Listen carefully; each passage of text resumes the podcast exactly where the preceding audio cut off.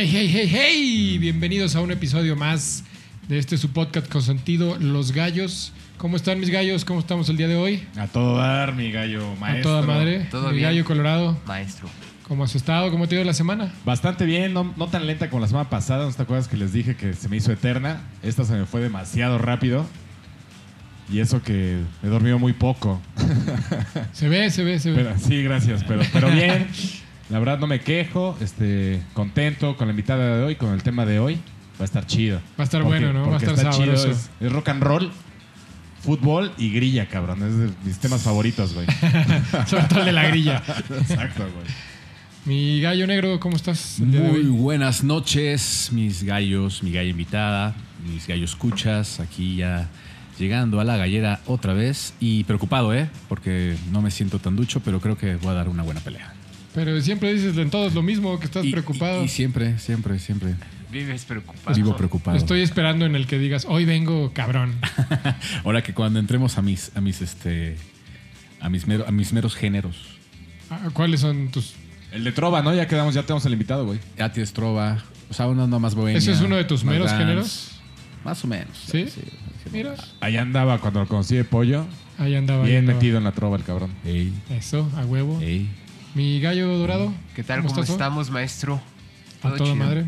Yo también, todo bien, gracias. Qué bueno. A gusto con este programazo que se viene el día de hoy. Y pues sí, un, tema muy rico, muy padre para platicar a gusto. Con madre. Pues Con aquí, su, aquí su gallo verde.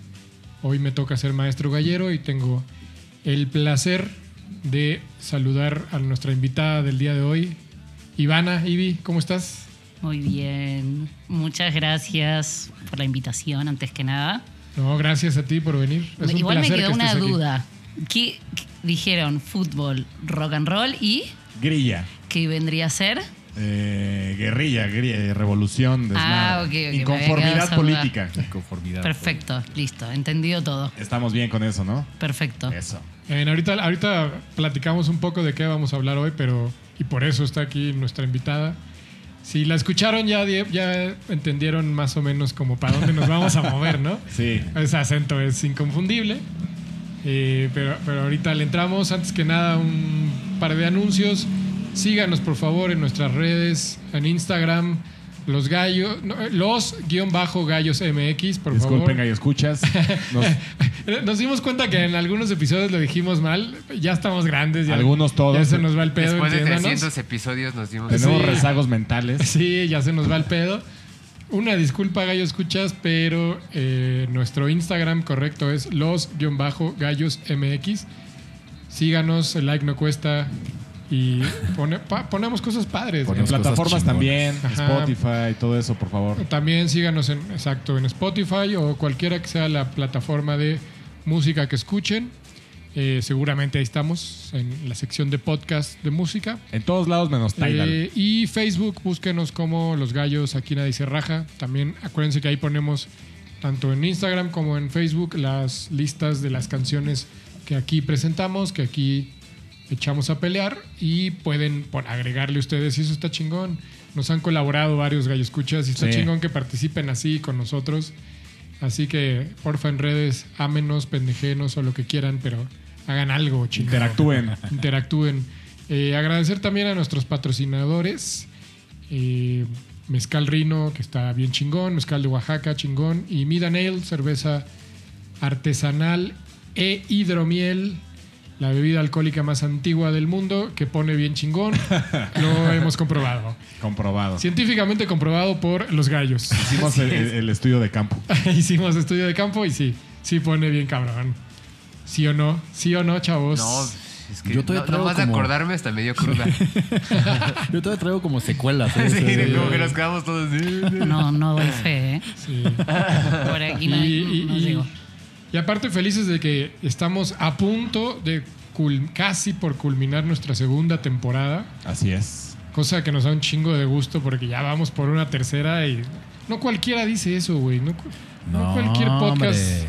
tiene esa bendición de los dioses de llegar a una tercera temporada así. ¿Cuántas series has visto que valen madre en la segunda, güey? Y nosotros ya vamos por una tercera. Las que más me gustan son las que les ha pasado eso. Entonces, eh, ya, ya estamos por, por, por terminar una segunda y eso nos tiene bien contentos. Esperen al siguiente, tenemos una sorpresa chingona para el siguiente episodio. Y pues bueno, ya eh, una vez hecho los anuncios, saludado a estos compas, eh, ahorita vamos a explicar por qué nuestra invitada está aquí, pero eh, vamos a entrarle en materia de lo que vamos a hablar el día de hoy. Eh, nos, vamos a ir hasta el lado sur, sur, sur, sur del continente americano eh, para entender el fenómeno de lo que pasa ahí, en Argentina, con el rock and roll en español. País que la neta se jacta de llamarle al rock y tener. de llamarle al rock como su género nacional e incluso decir que tienen rock nacional y que lo tienen. Yo la neta sí me atrevo a decir y si alguien, si alguien me lo quiere discutir es que es el país que en América, por supuesto latina, estoy hablando de Latinoamérica, Sí. que más desarrolló este género del rock and roll y del rock, que, que más ha dado, que más, que a más- los que más frutos le hemos cortado y que además eh, no, no solo musicalmente, sino que tiene todo un contexto cultural, social, incluso político, y ya decían ahí pegado a muchas otras cosas como el fútbol, como lo que pasa en el día a día del acontecer de la vida en Argentina, etcétera. Creo que el rock da para hablar mucho de él eh, en este caso y por eso invitamos a alguien que le sabe, que lo vivió Claro. y que lo tiene, que es mi querida Ivy. Eh, cuéntanos por- primero un poquito de ti. ¿Por qué, por qué crees que estás aquí? ¿Qué, ¿A qué haces? ¿A qué te dedicas? Eh, yo vi luz y entré. Vi, vi luz, alcohol y entré. No, mentira. Eh, bueno, eh, claramente se habrán dado cuenta que soy argentina. Llevo cuatro años viviendo aquí en México. Eh, hace 17 años que elegí mi camino en la producción relacionado a la música. Eh, generalmente cuando digo que soy productora de música se confunde con un productor de estudio, entonces Claro. trato de no decir que soy productora de música y sí más de lo que es música en vivo. Eh, para hacerles una breve introducción, eh, bueno, ya les iré contando, pero, pero sí me crié toda mi vida eh, rodeada con música y luego decidí estudiar la carrera de cine, terminé la carrera de cine y me dediqué a la producción audiovisual y como que había algo que no me terminaba de apasionar en lo que hacía, sentía que no era lo mío. Y de golpe fue como entender todo, ¿no? Se me cruzó la posibilidad de trabajar por primera vez en un show y entendí todo. Y fue como, este es mi lugar en el mundo. Y entender también por qué había llegado ahí. Así que hace ya 17 años que me dedico a, a- a muchas cosas como la producción, la logística, los tours, los festivales, los conciertos y demás. Con madre. ¿Algunas bandas con las que has trabajado? Eh, Liquids. Aquí tengo eh, un amigo con el que he trabajado. No, de, de- para contarles de las bandas argentinas, creo que con todas, las contemporáneas a mí, hasta antes de venirme a, a vivir a México hace cuatro años, tuve el placer de, de poder trabajar absolutamente con todas las bandas argentinas, eh, salvo algunas muy puntuales que son independientes que vamos a hablar más adelante. Y luego tuve el placer de hacer a Alan Parsons aquí en México, que bueno, fue una cosa como muy importante para mí, eh, trabajar con un artista y un productor tan chingón. Y bueno, muchos más. A niveles festivales creo que te topas con tanta banda que igual Roger... Roger, para mí es Roger. Lo que ustedes conocen como Roger, para mí es Roger. Roger. El Así Roger. decir. Sí. Eh, también sabrá que cuando las bandas son tan grandes y, y a nivel internacional, anglo y demás, casi que ni llegas a ver al artista, ¿no? O sea, Sí, no. hablas con su crew, con, con su técnica y that's it. Lo ves pasar en el escenario. Sí, y como. ¡ah! Bye. Y, y- y ya.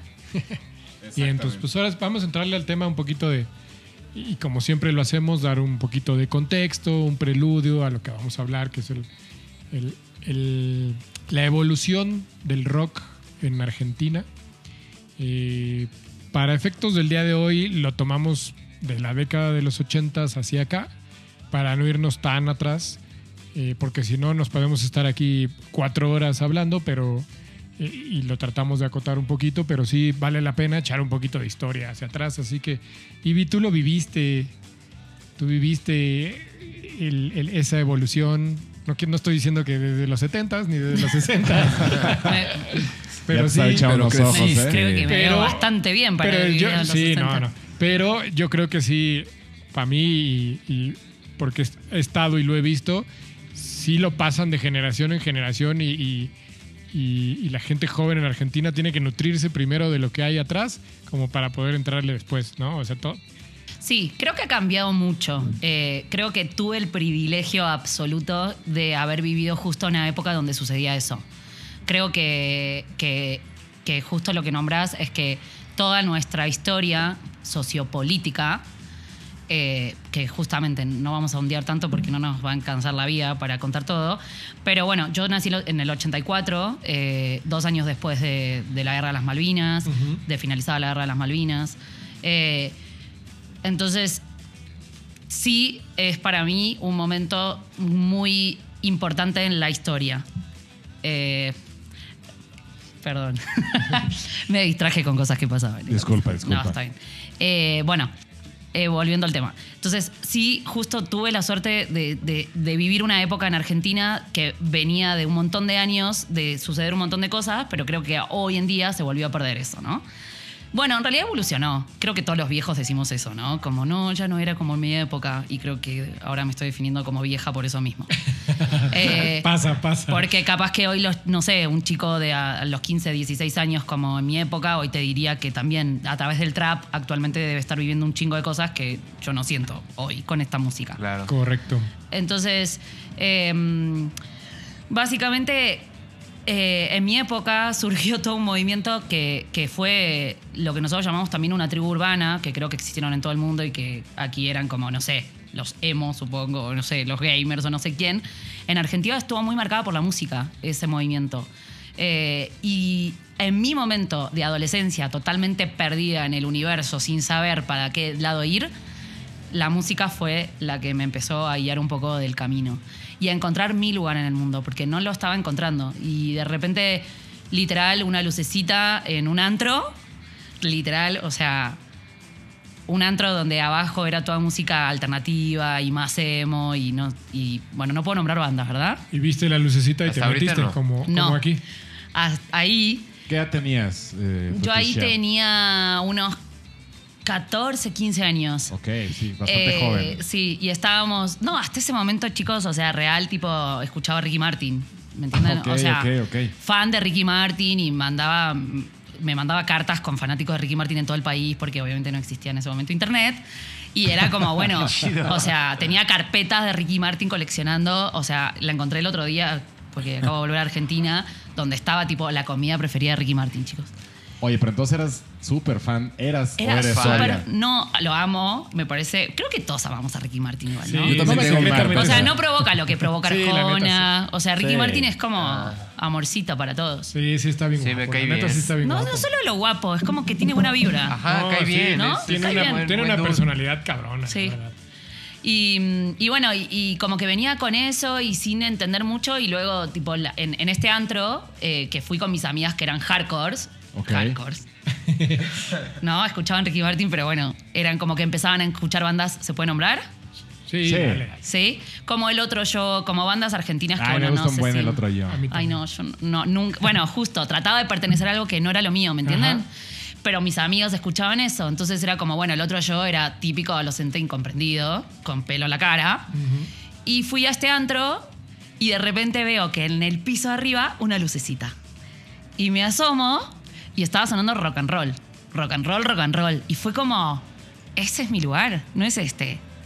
Y a partir de ahí empezó todo mi camino en la música y, y todo lo que no sé si han escuchado nombrar se denominaron los rollingas. Sí. Sí, Bueno, justo, justo. entonces ahí fue como un descubrimiento para mí de empezar a escuchar un montón de música que no había escuchado en un despertar adolescente donde me sentía identificada con las canciones, en el sentido de que las letras argentinas tenía mucho peso, mucho peso social, mucho peso político, mucho peso en poder decir lo que te está pasando, ¿no? Y que no sea una canción romántica nada más de te- Claro. te, extraño toda la noche. O vacía. Exacto. No necesariamente romántica porque no traía Exacto. elementos chidos. Exacto. Y sentirla, sentir en el corazón alguna sensación de- de- de necesito esto, ¿no? Y eso todo venía emparentado a empezar a ir a conciertos, escapándome de mi casa porque no me dejaban, y de repente ver un mundo para mí que, que- que era darme cuenta que tenía una pasión en la vida y que todavía no me había dado cuenta hasta ese momento, ¿no?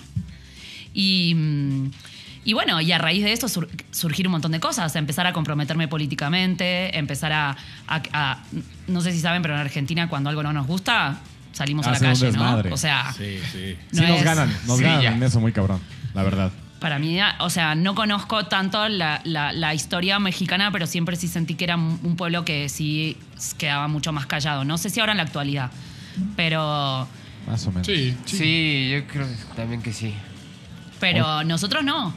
Nosotros no, nosotros es, no te gusta algo, bueno, eh, eh, salgamos a la calle, ¿no? Claro. Y sabemos que somos un montón protegiéndonos y la solidaridad en ese sentido es muy cabrona en Argentina de, de- de poder tomar decisiones como pueblo, ¿no? Eh, digo, hay un montón de otras cosas que están de la... No lo voy a decir. hay muchas otras cosas en Argentina que, que funcionan muy mal eh, y, y que están muy mal. Pero bueno, un poco referido al tema político que tú decías y, y de dónde surge todo este movimiento es a partir de la dictadura militar de, de los 70s, que devino en, en cosas muy duras, con más de 30.000 desaparecidos y mucha censura y, y justamente todas las bandas que, que de- anteriores que no van a tratar en este no vamos a tratar en este programa fueron totalmente censuradas pero fueron las que originaron este movimiento y luego cuando vino eh, por, por fin vino la democracia nada la gente tenía ganas de ser escuchada y la gente tenía ganas de poder decir sin miedo a que desaparecer o a que te maten o te secuestren, eh, poder decir lo, lo que uno estaba sintiendo. Y encontramos esa manera a través de la música. Eh, bueno, eso. No, está, muy está bien, bien, chido, un escape, ¿no? Ahí, Qué buena historia, la sí. sí, sí. música. Para, para apoyarle y darle un poquito como de, de historia, un poquito hacia atrás. Como ya hemos contado, ya llevamos algunos episodios de rock and roll por aquí, que sí, evidentemente el rock and roll y también pasó en Argentina, tuvo su influencia del rock and roll de Estados Unidos. Eh, llegó Y por ahí, también, pero ¿no? sí, ahí lo que pasó es que luego, luego agarró identidad. O sea, en Argentina dijeron, "Ah, o sea, esto está muy bien, pero agarró identidad y empezó su propio movimiento, cosa que al menos en México o en otros países que han desarrollado rock and roll, como Chile, Colombia, etcétera, eh, tardó un poco más en. en- De acuerdo. nos desapendejamos un poquito más tarde. Y en Argentina no, agarró mucha identidad luego, luego. Incluso tuvo sus lugares icónicos donde empezaron a desarrollar eso. Eh, hay un lugar icónico que es eh, la Perla del Once, que fue como donde se dieron las primeras expresiones de, rock nacional. Y de ahí empezó a agarrar eh, mucha fuerza con, con gente y bandas que a mediados de los años 60, finales de los años 60, que tuvo como, como que ya agarró una identidad y empezó y hizo su boom más hacia los 70 como justo lo que, lo que decía eh, lo que decía Ivy, que, que- lo agarró como una expresión social, ahí agarró su boom y eh, am- amarró totalmente su identidad eh, nacional eh, como rock, ¿no? ¿Querías decir algo, mi gallo dorado? Eh, nada más hay que apuntar o complementar un poquito que eh, por ahí leí que los argentinos dejan de consumir música, y me podrás ayudar, eh, a raíz de la cuestión de las Malvinas y dejan de consumir música británica. Y esto da pie a que ellos desarrollen su, Su propia escena, ¿no? propia identidad, ¿no? Y, y las bandas y todo eso. En realidad, no. No fue sí. desde las Malvinas, al contrario. O sea, fue desde la dictadura militar cuando se empezó a prohibir la reproducción de toda cuestión obscénica o, o- o no sé cuál es la palabra, pero revolucionaria. Que, Censura. Sí, censura al 100% porque justamente lo que se... O sea, la dictadura argentina fue eh, una masacre a, a la gente pensante. De acuerdo. Eh, fue una masacre a los estudiantes y jóvenes que tenían ideas revolucionarias. Entonces, toda música que generara más mentalidad revolucionaria, montonera, como ellos lo llamaban en ese momento, eh, fue censurada. por eso empezó a surgir la música nacional, porque no, había, no podías consumir otra cosa. Obviamente después empezó eh, toda una cuestión eh, con las Malvinas, eh, pero en realidad sí, no, porque la banda más grande internacional en Argentina, más consumida, son los Rolling Stones o, los Beatles. Ajá. Eh, entonces, no, eh, sí hay toda una cosa que, de hecho, en los conciertos, o sea, me encantaría que, que un día, para mí eso murió con el tiempo, porque antes de los 2000, tú ibas a un concierto de rock y justo eh, antes de empezar el programa, eh, Roger me nombró una banda que es Divididos, que es, puta, una de los mejores power trio que van a escuchar en su vida. Eh, y estar, estar en esa época era pertenecer a algo que estabas defendiendo, ¿no? O sea, lo sentías en las venas, no era ir a ver una banda. No- no- nunca se trató de ir a ver una banda y escuchar música como sucede en otras partes del mundo. Es ser parte de un movimiento que estás defendiendo. Estás defendiendo a, a lo que a, a- a ideologías eh, que van totalmente eh, en contra de, de lo que venía sucediendo hasta ese momento, ¿no? Y los cánticos que se generan, ahí empieza el fútbol Exacto. a relacionarse. Eh, nada, el argentino es pasión, Sí, ¿no? o sea, totalmente, y de hecho hay algo que, que no sé si han visto, pero muchas de las bandas enormes mundiales filman sus DVDs. Eh, bueno, DVDs sí, sí existen. Sí, sí, sí.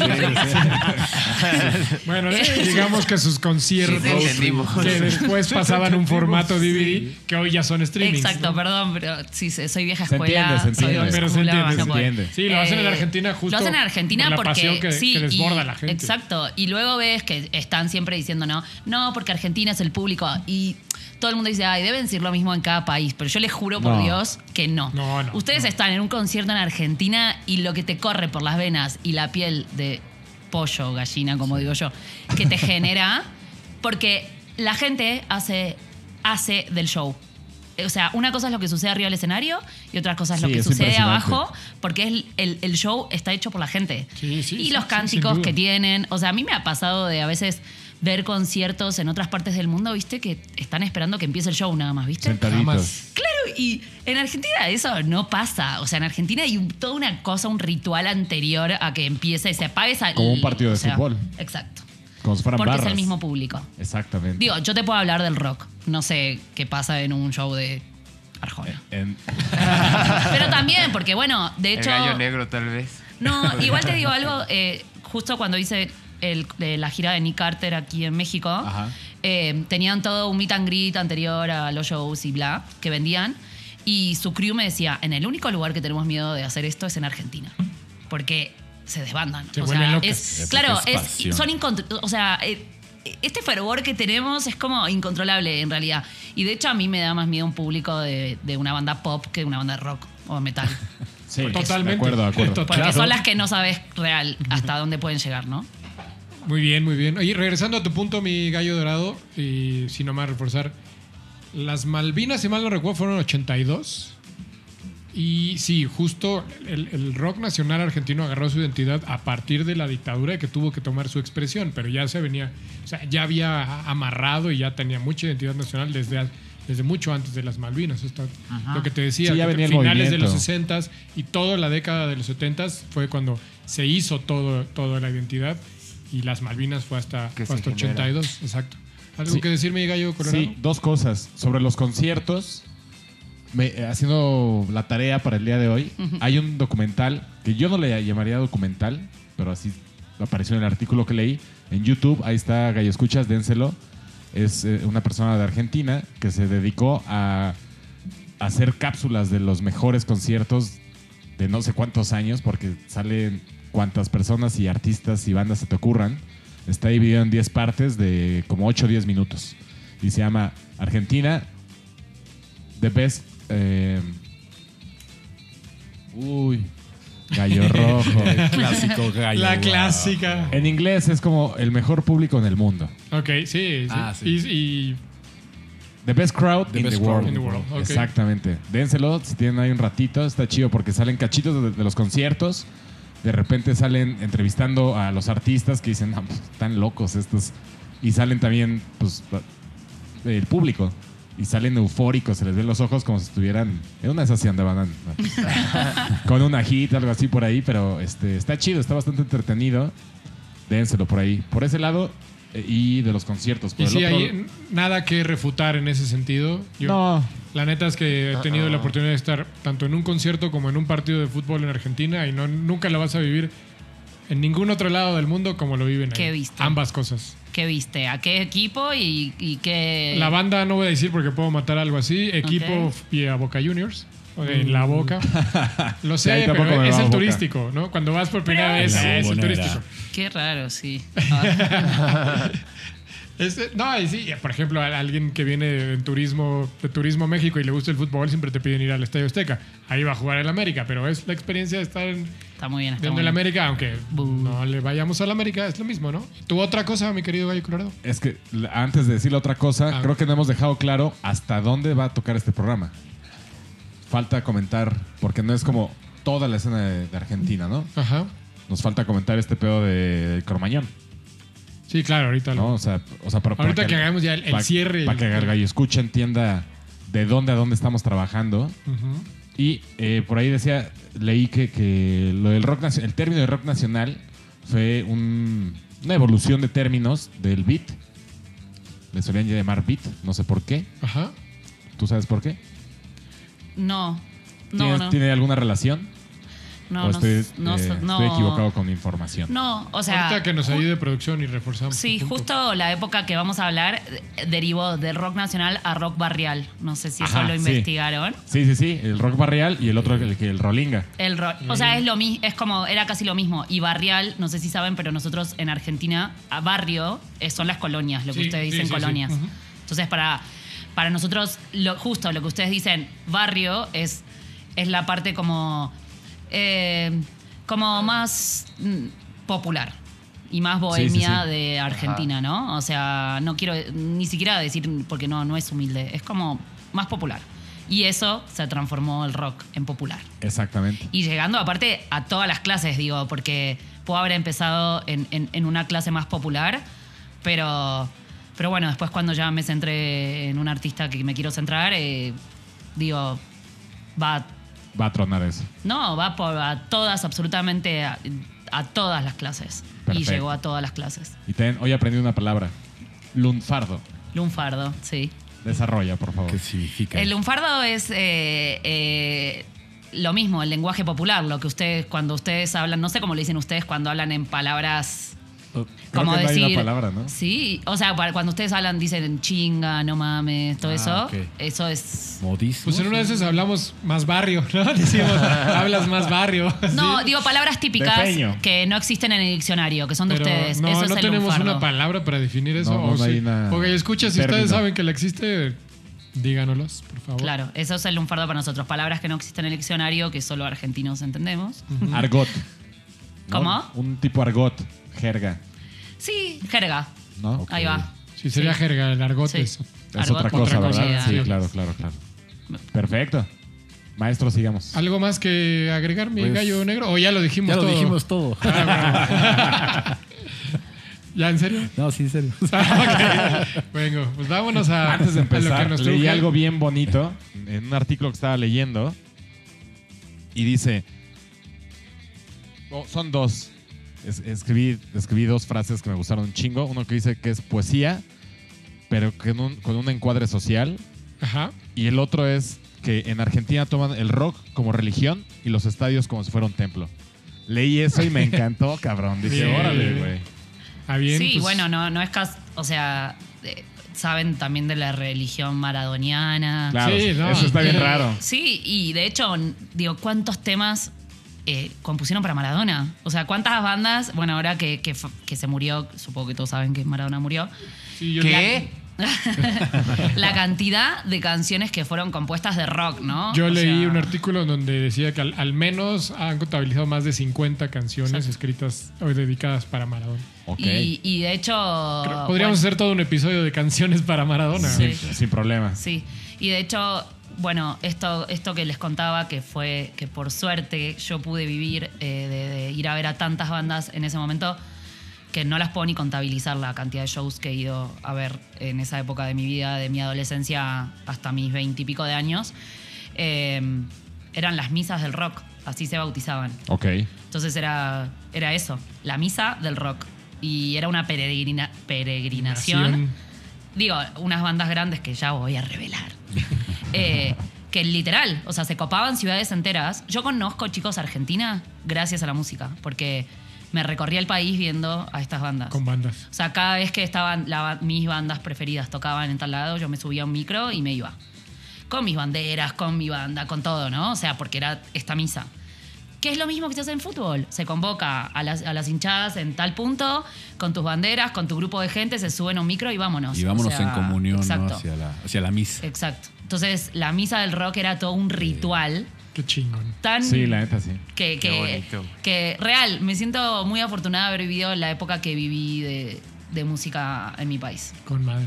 Pues ahora sí, ¿estás lista para que nos rompamos la madre? Sí. Con madre, a huevo. Madre. Pues en mi condición de maestro gallero que me toca escoger, que tengo el poder y en agradecimiento a sus constantes caballerosidades, mi querido Colorado, y como está tragando camote una vez más, jálese. ¿Yo? Sí. El Colorado al ruedo. Aplicó el clásico Godínez de. ¿Y yo por qué, profesor? Justo, justo me está diciendo aquí producción que maestro no dijo el tema. Ah, ¿cuál es el tema de hoy? ¿De qué va a tratar hoy? ¿De, de qué a qué vamos? Sí, dijimos rock en Argentina y lo acotamos a la época de los. Desde la década de los 80 Ochentas. hasta la parte de donde 2004. cerramos con 2004, con 2004, el evento de Cromañón. Cromañón. Sí, lo dijimos, por supuesto Que que sí. realmente nos tocó el tema de Cromañón, lo vamos a tocar después. Sí, lo podemos hablar al final. Para Que escuchas, que, que sepan, ahorita les platicamos qué es. Bueno, mi... mi no, no pensaba que ibas a poner ahorita. juraba que ibas a Ya me di cuenta, final. güey. Estaba usted tragando camote y el dorado también diciendo, Me estaba, no dijiste. me estaba distrayendo producción, me estaba distrayendo Es, es producción. que no quedó tal cual la frase. Sí, se me desapendejan, por favor. Bueno, el gallo que yo escogí, el nombre viene de. Primero va la- la- el lado personal. Hubo un rato donde el gallo rojo, el pollo rojo, por ahí de sus 17, 18 años, andaba rapado con una playera que no tiene nada que ver, pero sí y no. Amarilla con la clásica estrella roja con la mano negra de mano negra, de pants y descalzo por la calle. Así vivía el gallo rojo. Qué raro. Vive. ¿Eh? Vive. Vive. No, ya, ya, ya uso, ya uso, Vive. ya- ya uso tenis. Ya ya se uso pone a tenis. veces unas chanclas, güey. Chanclas, tenis, ya, ya me cubro. Porque la verdad sí me salió, ¿no? de sus roomies, de las repente patas. la- las encuentra así en la sala y se las lleva. No, pues imagínate andar caminando por la calle de esta hermosa ciudad, pues obviamente se te pega algo. Pues yo andaba ahí leyendo muchas cosas, eh, rojillas si quieren, grilleras. Y de repente un día me encuentro un CD que tenía una imagen súper rara en el coche de mi hermana. Le dije, oye, ¿qué es esto? Me dijo, ay, lo dejó un amigo, güey. Quédatelo porque yo no lo quiero. Pues, pues bueno, ni sé qué es. Lo pongo y lo escucho completo. Y me viene una, una, un, un baño, una cascada de géneros musicales que era como punk, con reggae, medio rasta, bien grillero, de repente haciendo tributo a una canción mexicana. Dije, ¿qué chingados? ¿Qué chingados es esto, no? Entonces, porque nada estaba el disco. Entonces me tardé un rato en descubrir qué banda era. Esta banda se llama Todos tus muertos. Y era un disco que sale, que se llama Dale Aborigen, que sale en el 95. Los originales eran cuatro integrantes, que dos de ellos después se hacen los laxantes. Y me llamó mucho la, la atención de por qué des- de- escogieron ese nombre, ¿no? Viene, por un lado, del totus tus, que se me olvidó investigar qué significa eso. Proviene también de, de los 30.000 desaparecidos de, de la, de la dictadura. Y este, uno de los integrantes en una entrevista dice que el nombre realmente viene de la muerte en vida que sufre la juventud al tener todas las puertas cerradas. Son sus palabras. La canción que yo escogí eh, se llama Mate. Y está bien chida. La verdad es que Gallo, escuchas no se han dado ese- Ándate. No, no, ese es otro. Ah, ¿no es esa? Dije Mate. Huevo. La, la que exactamente, la que tú dices se llama Andate, según yo. En ese mismo disco viene como esta. Este. ay, Me confundí yo. se confundió, maestro gallero. este, viene la canción de Isiadelita, se fuera, con- que termina bien pichiponqueta. Pero tiene otras rolas bien, bien reggae, bien pues, rastafari, como les dije. Entonces fue como, como un. Por el movimiento, el momento que yo estaba viviendo, escuchar este disco fue como, órale, güey. O sea, porque ah, Tuvo mucha influencia este Fidel, vocalista. Antes de, grabar este disco, se fue de gira un ratote con, con Mano Negra. Entonces les aprendió un chingo, obviamente, ¿no? Al Manu Chao y a los otros dos, que no recuerdo sus nombres.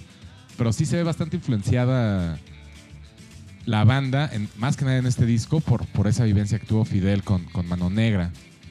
Entonces, pues sin más ni menos, esa es, esa es mi canción. Fue más de corazón. Ya al final diré que otros gallos traía, que era más como por estudiar para este episodio, pero realmente esto es lo de mi corazón. Gallo Dorado. Ah, nada más ahí producción me pasó el dato del totus tus, que significa, es una cuestión este religiosa, eh, encíclica papal, que puso de, de moda este, o no de puso de moda, sino la dijo este Juan Pablo II, y significa todo tuyo, todos tuyos. Ok, nada más ok. ahí el dato. Pues bueno, ese es mi gallo. ¿Qué opinan? ¿Los, Todos los tus conocen? muertos. ¿Los ubican? Sí, sí, Sí. ¿Qué te parece, invitada? Nunca, mm, nunca escuché mucho Todos tus muertos. Justo no creo que es el género en el que yo me, Te enfocaste. me enfoqué tanto. Sí, es. sí. No, no tengo mucho que que voy a mentir. yo Sí, la los conozco, conozco a Fidel. Eh, en su momento escuchaba mucho eh, Mano Negra, y, pero es- escuché mucho más a Manu Chao. Pero no, no es un género donde eh, puedo andar mucho. Yo, yo la neta es que cuando los vi en vivo, sí me decepcionaron un poco. flojones, güey. ¿Sí? Sí, güey. ¿Dónde los viste? Ah, vinieron aquí a un video latino. Sí, sí, sí. Sí, y, la neta, sí. Bastante. Un par de rolas que levantan, pero después de eso. oh. No, es que ya se andaba en ese viaje. Es justo cuando... No sé si venían con hueva ese día, güey, pero. O bien pinches o salieron a cumplir, güey, pero sí, sí me decepcionaron un poco. Ya, es que fue justo la época que coincide con el episodio con Jen, que estaba durísimo en el ska, en las tocadas. Entonces, pues va muy de la mano, güey. Por, Claro. eso, por eso me gustó tanto. Bamba. Pues ahí está. chido. Ahí está ese gallo. Chido, güey. Sí, sí, pues todos tus muertos. No lo ubico, la verdad. No va. Pero, pero, de toma- pero sí he tomado, pero sí he tomado mate, entonces igual. Ahora, sí tuvieron su, su etapa en México que, que les pegó, cabrón, sobre todo porque tuvieron un par de videos muy, muy sonados en MTV por ahí del 90 Justo este de Mate fue nominado. Exacto, por ahí el 97, 98 y el de, de Adelita y el de Ajá. Ándate. Que es Ah, como las, Esto de ese esas disco. dos son como las más que conocidas. eran de alta ¿no? rotación, exacto, sí, son las rolas más conocidas. Y sí tuvieron su momento en México que, que- que les pegó, güey. Pero después desaparecieron un poquito de, de la Sí, escena va. acá. Eh, pues se separaron. La neta en Argentina no sé qué tanto. Eh, una banda mm, más under, o sea, todo el mundo conocemos a todos tus muertos. Eh, justo un poco lo que les acabo de contar, como, como esta división de. La pasión argentina también hace esa diferenciación, ¿no? Como si te gusta algo, sos como súper fan de eso y hay otra cosa que no podés consumir, ¿no? De hecho, creo que lo más marcado siempre fue Soda Stereo, que acá lo conocen un montón, contra Patricio Rey y sus redonditos de ricota, que... Oh, que no estés quemando. Bueno, pero es que no puedo hablar de, sí. de- de esta historia sin hablar. Sí, o sea, claro. es imposible. Pero siempre fue como súper marcado, ¿no? Si escuchas, o sea, de hecho los cánticos en los conciertos era eso, ¿no? Eh, era como, si estás acá, no podés escuchar eso, el fútbol. Si sos de River, o sea, no podés ni nombrar a Boca. Y Claro. eso pasaba en la música también. Entonces, como todo ese género, como, como decís que venía más del punk o venía más del ska o del reggae, bueno, ni siquiera reggae como tal, ¿no? O sea, no era contrapuesto y no tanto con el rock, porque todos tus muertos sí tenía un poco más que ver. Más que nada el primer disco. El segundo se, se abrió un poco no más. puedo hablar justo- tanto de, de- porque real no, no nunca lo he consumido tanto. Sí, en Argentina era súper. eh, tío, todo el mundo conoce a todos tus muertos. Pero no, no nunca llevaron a un nivel de masividad. A De eso acuerdo, de acuerdo, de Ahí acuerdo. está el primer gallito. Vamos a ver cómo te va, cabrón, al final. A ver. Vámonos al que sigue. Mi gallo negro, aviéntese. A ver qué chingados trae ahí en, en el corral. Deja aflojo un poquito porque voy a entrar a la cancha. Deja estirar los músculos. Eso chinga. Es muy bonito mi gallo. Yo creo que dentro de la, la historia que hice esta semana, mi búsqueda me encontré con una joya que puedo decir ahorita que igual no, no entra, no entra, creo que no entra, pero sí viene como mucho lo, que estamos platicando al principio, ¿no? Esta onda de la represión, toda la historia de Argentina a través de la música, también vivida a través de sus momentos más duros, que es lo que decía un poquito la invitada. Yo platicaba también con el Gallo Colorado, no, no somos tan ajenos, México y Argentina como que ha vivido las mismas cosas, igual no tan graves, pero sí como compartimos esos dolores en cuestiones, eh, pues, de eh, posturas sociales, política, toda esta onda de, pues, de represión también alguna vez. Eh, estuvo bien padre como que empezar a buscar y, y como escuchar y darme cuenta que de repente me encontré con un himno, con un himno de, de, un, tipo argentino que se llama León Gieco, ¿no? Que es la canción de Solo le pido a Dios, que yo canté miles de veces y miles en borracheras con mi guitarra y yo no sabía, ¿no? De, de- yo pensaba que era así como una onda Hippie. hippie, ¿no? Y cuando me pongo a ver la historia digo, wow, güey, ¿y, y cómo, ¿y de dónde viene esta canción? ¿Y por qué viene esta canción? Entonces, bueno, yo estudiando esto me empecé como a aclarar mucho. No, no es mi gallo, pero sí me dio como mucho... Ah, bueno. No, porque no entra, o sea, no entra, es- este, este gallo es de 1978, entonces como que eh, está ahí como, dije, igual, está al límite. Pero sí me encuentro con otro grupo ya mucho más joven, con un grupo argentino que también le pega esta onda de tirarle a, hablar de cosas, ¿no? El andar, el, el- el hacer algo por alguien, eh, creer en la solidar- solidaridad, creer en la amistad, creer en como, como bien dicen, los argentinos tienen esta vena pasional al hacer las cosas y, y no solamente la música, las letras, ¿no? Las letras tienen como una gran, gran, gran corazón de, de realmente ponerse de frente y decir, no, sabes que no, no te voy a dejar, ¿no? Eh, yo cuando escucho a Versuit Vergarabat, es cuando Ya sé la canción. Es cuando entiendo, ya sabes mi canción, era uno ¿no? de mis gallos.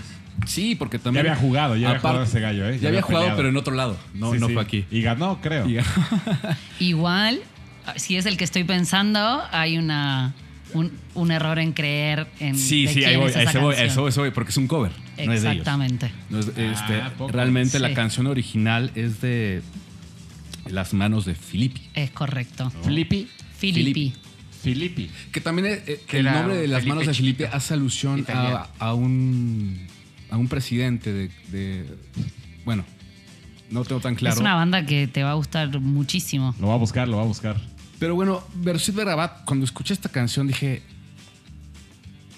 qué chingón decirle en su cara a un cabrón o a, o una situación, porque es una... eh, pues una denuncia, a una, una situación social que está pasando, que está mucho más cercana a mí porque ya entendíamos qué era lo que está pasando en América, ¿no? O sea, con, con lo que pasa en el 98 en Argentina, con, la, con, con toda esta la de- devaluación, ¿no? 2001. 2001, perdón.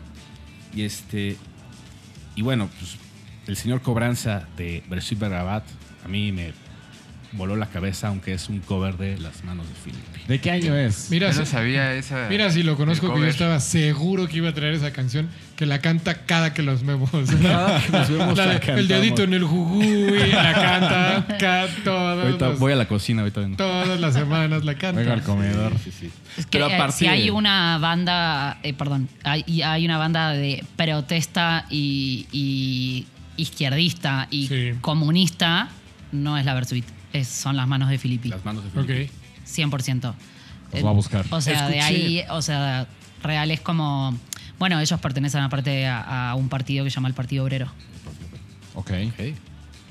Escuché la versión de Filippi, Es más punk. es más punk. Sí, ¿no? obvio. Tiene, tiene, ti- pero a mí la que me llega, porque es la que yo conozco, la que a mí me. De, de Sí, es la que ellos lo hicieron popular. me- wow, La que escuchas todos los La días. escucho todos los La. Versuit la hizo es la popular. Versuit, ¿no? Y este. Pero aparte de ahí, creo que Versuit ha tenido como tres, cuatro canciones que para mí. han- o sea, tiene la, tiene, tiene la canción con la que bailo, durísimo. La de. Tomo para no enamorarme. O tengo la que. Que viene en el mismo y que disco. viene en el ¿eh? mismo disco. O la que he dedicado a una novia, ¿no? La de mi caramelo. O, o el A pacto. una. O el pacto. Entonces, lo que te digo, a mí ese grupo tiene una, una- una capacidad para escribir y para juntarla con música y entonces se vuelve un misterio mágico, increíble, precioso que me ha acompañado en la vida. Por eso traigo a este gallo. Y mi gallo es Señor Cobranza de Versuit Vergara. Está muy chido, me acuerdo. Es del cuando- 98. Perdón. 98, justo. Me acuerdo cuando salió. El video está bastante chido, muy sencillo. Muy sencillo. ¿no? Es como close up al vocal, Y la letra saliendo como una animación de la, de la toda la canción. como medio así. recortada y como Exacto. que entra y sale. Y este, Voy a aportar algo Adelante, de información claro que sí. con, con el tema de la Versuit. Estoy segura que este no lo voy a quemar porque no lo, no lo eligió nadie, estoy segura. Hay una canción de Versuit que se llama Vuelos que se te pone la piel china. O sea, justo esto que decías que lo que te provoca la Versuit, eh, que, que- que es esta cosa de saltar con señor Cobranza y dártela en la madre, Claro. eh, a, a una canción como Mi Caramelito, eh, Vuelos, habla sobre los 30.000 desaparecidos y mm, es muy fuerte porque algo que pasó en la dictadura militar es que muchos de esos desaparecidos eran tirados en el río de la Plata desde aviones. Eh, se me pone la piel Ay, china. güey. Sí, qué viaje. Eh, justo el Río de la Plata es lo que nos separa con Uruguay. Bueno, Uruguay. es lo que. Digo, el Río de la Plata es la representación de Buenos Aires. Y, y bueno, mucha de esta gente que, que- que fue secuestrada, torturada, fue tirada en Río de la Plata. Vuelos habla 100% de esa canción, de, de ese momento. Entonces, luego cuando la escuchen van a entender un poco más, pero es muy fuerte. Ok, ok. Mira nomás cómo me pusiste.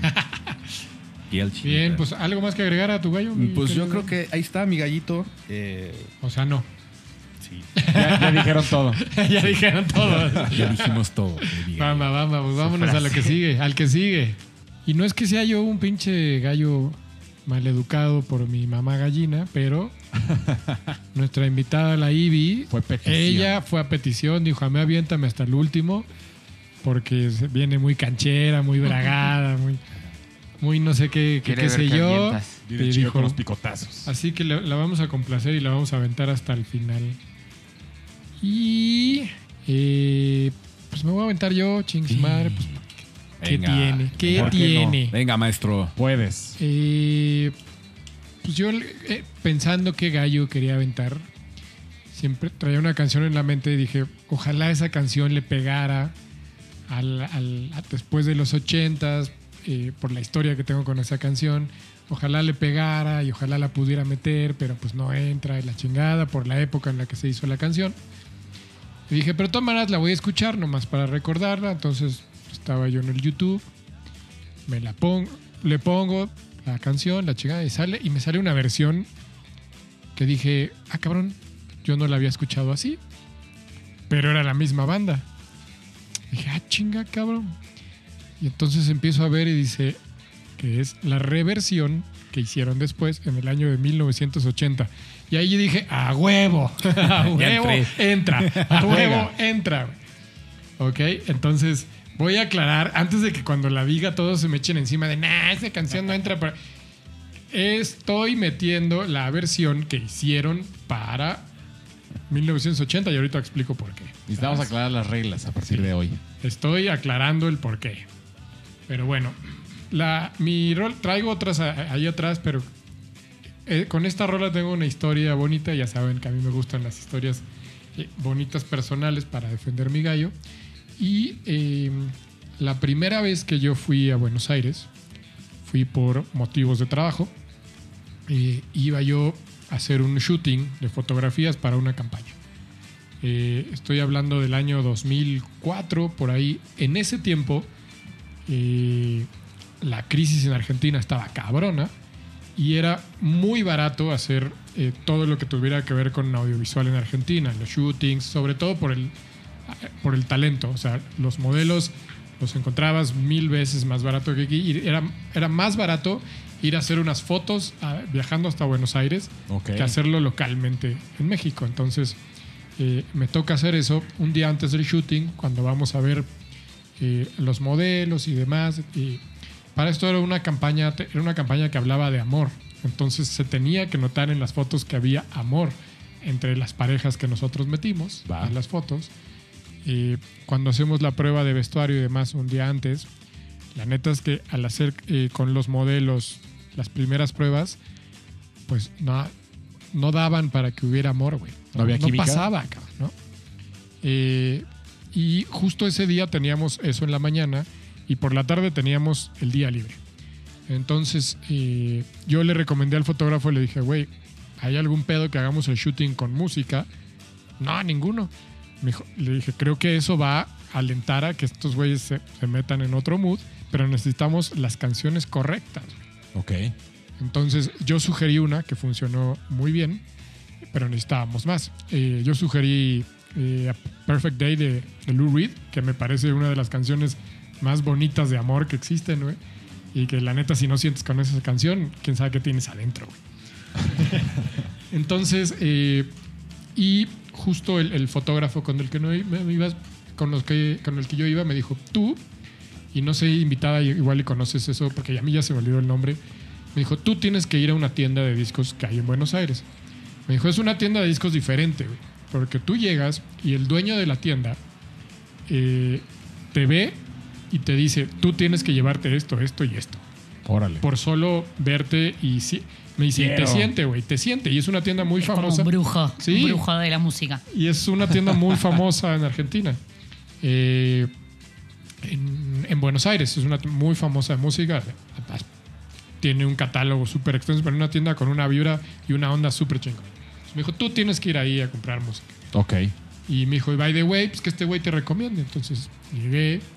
eh, justo ahí todavía, todavía no era tan popular el tema del iPod y la chingada. O Spotify no había para en madres. Entonces la música la teníamos que poner en CD. No teníamos el, el CD de, de Lou Reed. By the way, lo compré ahí y demás. Y, y este güey de la tienda me dice, me recomienda varios discos, cosa que le agradecí, cabrón, porque me recomendó varias bandas ¿Y locales que hoy agradezco. Todos me pegaron, güey. O sea, no, no hubo un disco que él me... Y compré como 10.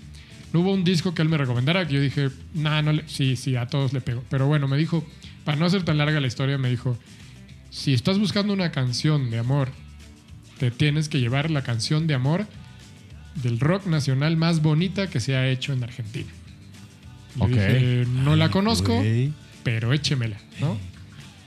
Y cuando llegué a, me acuerdo de haber llegado a mi hotel, la puse.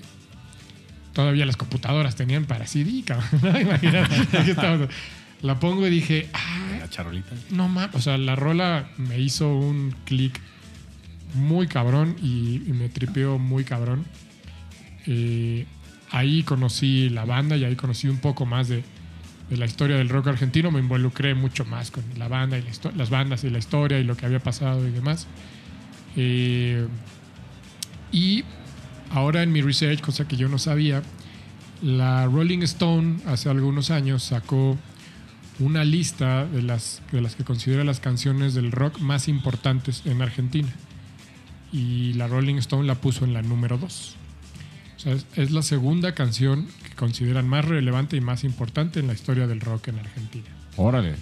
Estoy hablando ¡Qué intriga! de una banda de una banda eh, formada en el 67 para, eh, que está considerando, considerada y para mí después le metí mucho a la banda y entendí todo el trip de este señor eh, que para mí escribe como los pinches dioses no sé si le suena el nombre de Luis Alberto Spinetta por ahí No, pues sí. El pescado. no, no, no estaba viendo eso porque vi mi acordeón, pero no, lo que quería era el año, evidentemente sí. Y eh, por ahí el otro fundador es, es Molinari, o sea que no nos vamos a meter en el chisme, pero bueno, ha habido mil conflictos entre ellos. Eh, y han roto y reunido la banda mil veces, ¿no? Pero bueno, cuando yo escuché esta canción, dije, no, mamá, al otro día la pusimos en el shooting y eso fue una explosión de amor entre... Y el shooting corto. se logró... ¿qué ¿Puedo adivinar? la, la sabes, ¿no? Ay, no, no sé. Nah, es que lo la que estoy pensando. Se- a ver, Quiero ver, quiero entrar. espera, espera, deja llegar la. Eh, El momento. Bueno, no la dije. que no. la, la pongo al otro día yo pensando que, que no era. Y cuando eh, resulta que los modelos eran muy jóvenes y todos la conocían, todos sabían de la canción, todos sabían quién era y les hizo el efecto de verse con una cara de amor impresionante. Órale. Que incluso alguna pareja de, de modelos no se conocía y terminaron, Andando. Chapando. terminaron en relación. Chapando. Chapando es el. Ok, ok. No, chapando es lunfardo. Es besándose. Ah, Eh, sí, sí, sí, me lu- imagino. lunfardo. Lunfardo. Sí, Vamos a chapar. vete. vamos a chapar. Correcto. Así, vamos a chapar. Y, y Sí, también chapar. eh, que este dato que también me encontré hubo en 1985 hicieron eh, una encuesta, o el, el diario El Clarín, que es Sí, el más importante. el más importante en Argentina, hizo una encuesta con eh, periodistas y gente muy influyente de la escena musical de Argentina eh, para ver quién había sido, eh, o quiénes habían sido las bandas más influyentes y resulta que Almendra, que es la banda que eh, eh, hace el- que, que representa No me la acordaba canción del que- nombre y ahorita que voy ya. a hacer, ya, ya te acordaste del Sí, nombre. no me acordaba el nombre de la banda. Eh, salió como la número uno en la banda más influyente o que más influyó en la generación del rock nacional en Argentina. O sea, para el gremio argentino, ellos son la banda que más influyó. Y entiendo que hay muchas otras y entiendo que vamos a hablar de otras que influyeron un chingo, pero no es mi encuesta, es la encuesta del Clarín. Yo solo Estamos- digo los estamos de números. acuerdo. ¿De qué año? ¿En qué año fue la encuesta? Sí. En el 85. Claro. Sí, Ok. sí. No, de ahí para adelante sí. uh, No, no, Sí, bueno, no cambia- existían todo lo, mucho, lo que de las bandas justo que estamos hablando ahora. de los sí, claro. noventas y todo eso. Pero bueno, la, la- la canción de la que estoy hablando, obviamente, es Muchacha. Entre, Ah, no. entre- ya sé, que por eso te dije, espérate, porque no era. Eh, es, es Muchacha, que, que se llama Muchacha Ojos de Papel, pero eso siempre va entre, entre paréntesis. Eh, si no la conoce, Gallo Escucha, es una canción hermosa de amor. Justo una canción que sale en el, en el Almendra 1, que es el disco debut de Almendra. Eh, Almendra es una de las bandas que pusieron los cimientos para el rock en Argentina. Eh, ya hablé, hemos hablado en otros episodios de Spinetta, incluso tú presentaste alguna, Sí, alguna claro. vez una canción de, La de baja. Baja, ¿no? de Spinetta, ¿no? De baja. Eh, pero, eh, pues esta canción sale, en- en- y como lo dije al principio, sale en el 67, pero eh, la banda en, en- en ese transcurso, Almendra se ha separado y reunido tres o cuatro veces.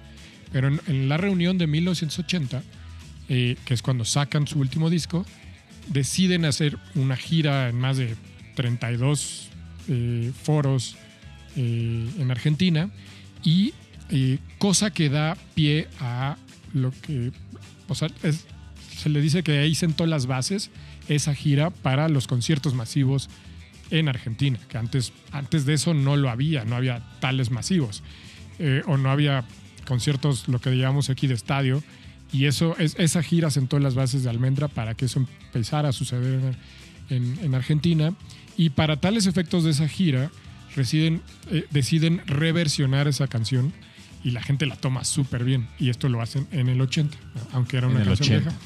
La reversionan, hacen una versión que para mi gusto me gustó más, esta nueva, cosa que yo no había escuchado. Y eh, es la que, la que sacan a la gira y evidentemente vuelven loco a la gente cada que esa canción sale. Entonces, ahí está mi gallo de por qué la elegí, de porque la conocí en, en- en esa situación, me enamoré de la canción, me enamoré de la banda y hizo que se enamorara más gente. Y mi trabajo Lo lograste, de lo poca madre, lo logré y eh, creo que es una de las canciones que sí o sí tiene que estar en la historia del, del rock de Argentina. Ok, ok. Yo la verdad no lo ubico. Si la quiero escuchar, Va, ahorita la escuchas. Es bien bonita, güey. Bien bonita, güey. me va a cotorrear. Entonces ahí está mi gallo una vez más, muchacha, muchacha de almendra. Bien, pues vamos ahora a unos mensajes de nuestro patrocinador Que patrocina cosas, Mezcal Rino, que patrocina cosas chingonas. eso, mi gallo negro. Podríamos tomar estos 30 segundos para explicarles que Mezcal Rino está súper buenas y que está hecho en Oaxaca con agaves chingones. O que lo hacen maestros mezcaleros, que son como el pelé de los mezcales. O que cuando te lo tomas, sientes que podrías pasar una noche con la Britney. Britney. Y bla, bla, bla. Y podríamos explicarlo muy bien, porque los gallos somos chingones para explicar. Pero la neta, la neta, mejor dale un trago y siente tú mismo todo eso. Mezcal Rino, mezcal chingón que patrocina. Cosas chingonas. Los gallos.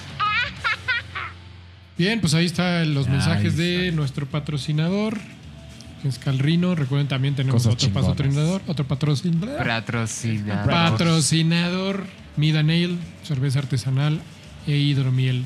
Exactamente. Y- Si quieren pedir Rino, escríbanos. Les tenemos un descuentito de regalo para todos los gallos escuchas. Y Mid también tiene promos ahí a cada rato. Ah, huevo. Ah, huevo. Y pues nos falta un gallo, mi gallo dorado, échese. Faltan dos. A ver qué pero trae. primero yo y luego la invitada. Me refiero a los gallos de aquí. Ah. Este, Deberían incorporar una galla. Igual, ¿no? Sí, al, est- estaría- al- al staff No eh, estaría mal, no estaría mal, permanente. No hemos encontrado quién se aviente a hacerlo Sí, permanente. No se animan. Siempre dicen sí, sí, sí, pero luego ya no. Eh, no me desafíen. Estaría bueno, sí. Estaría bueno. Pero sí hace falta una, una galla. Sí, sí, sí. Sí.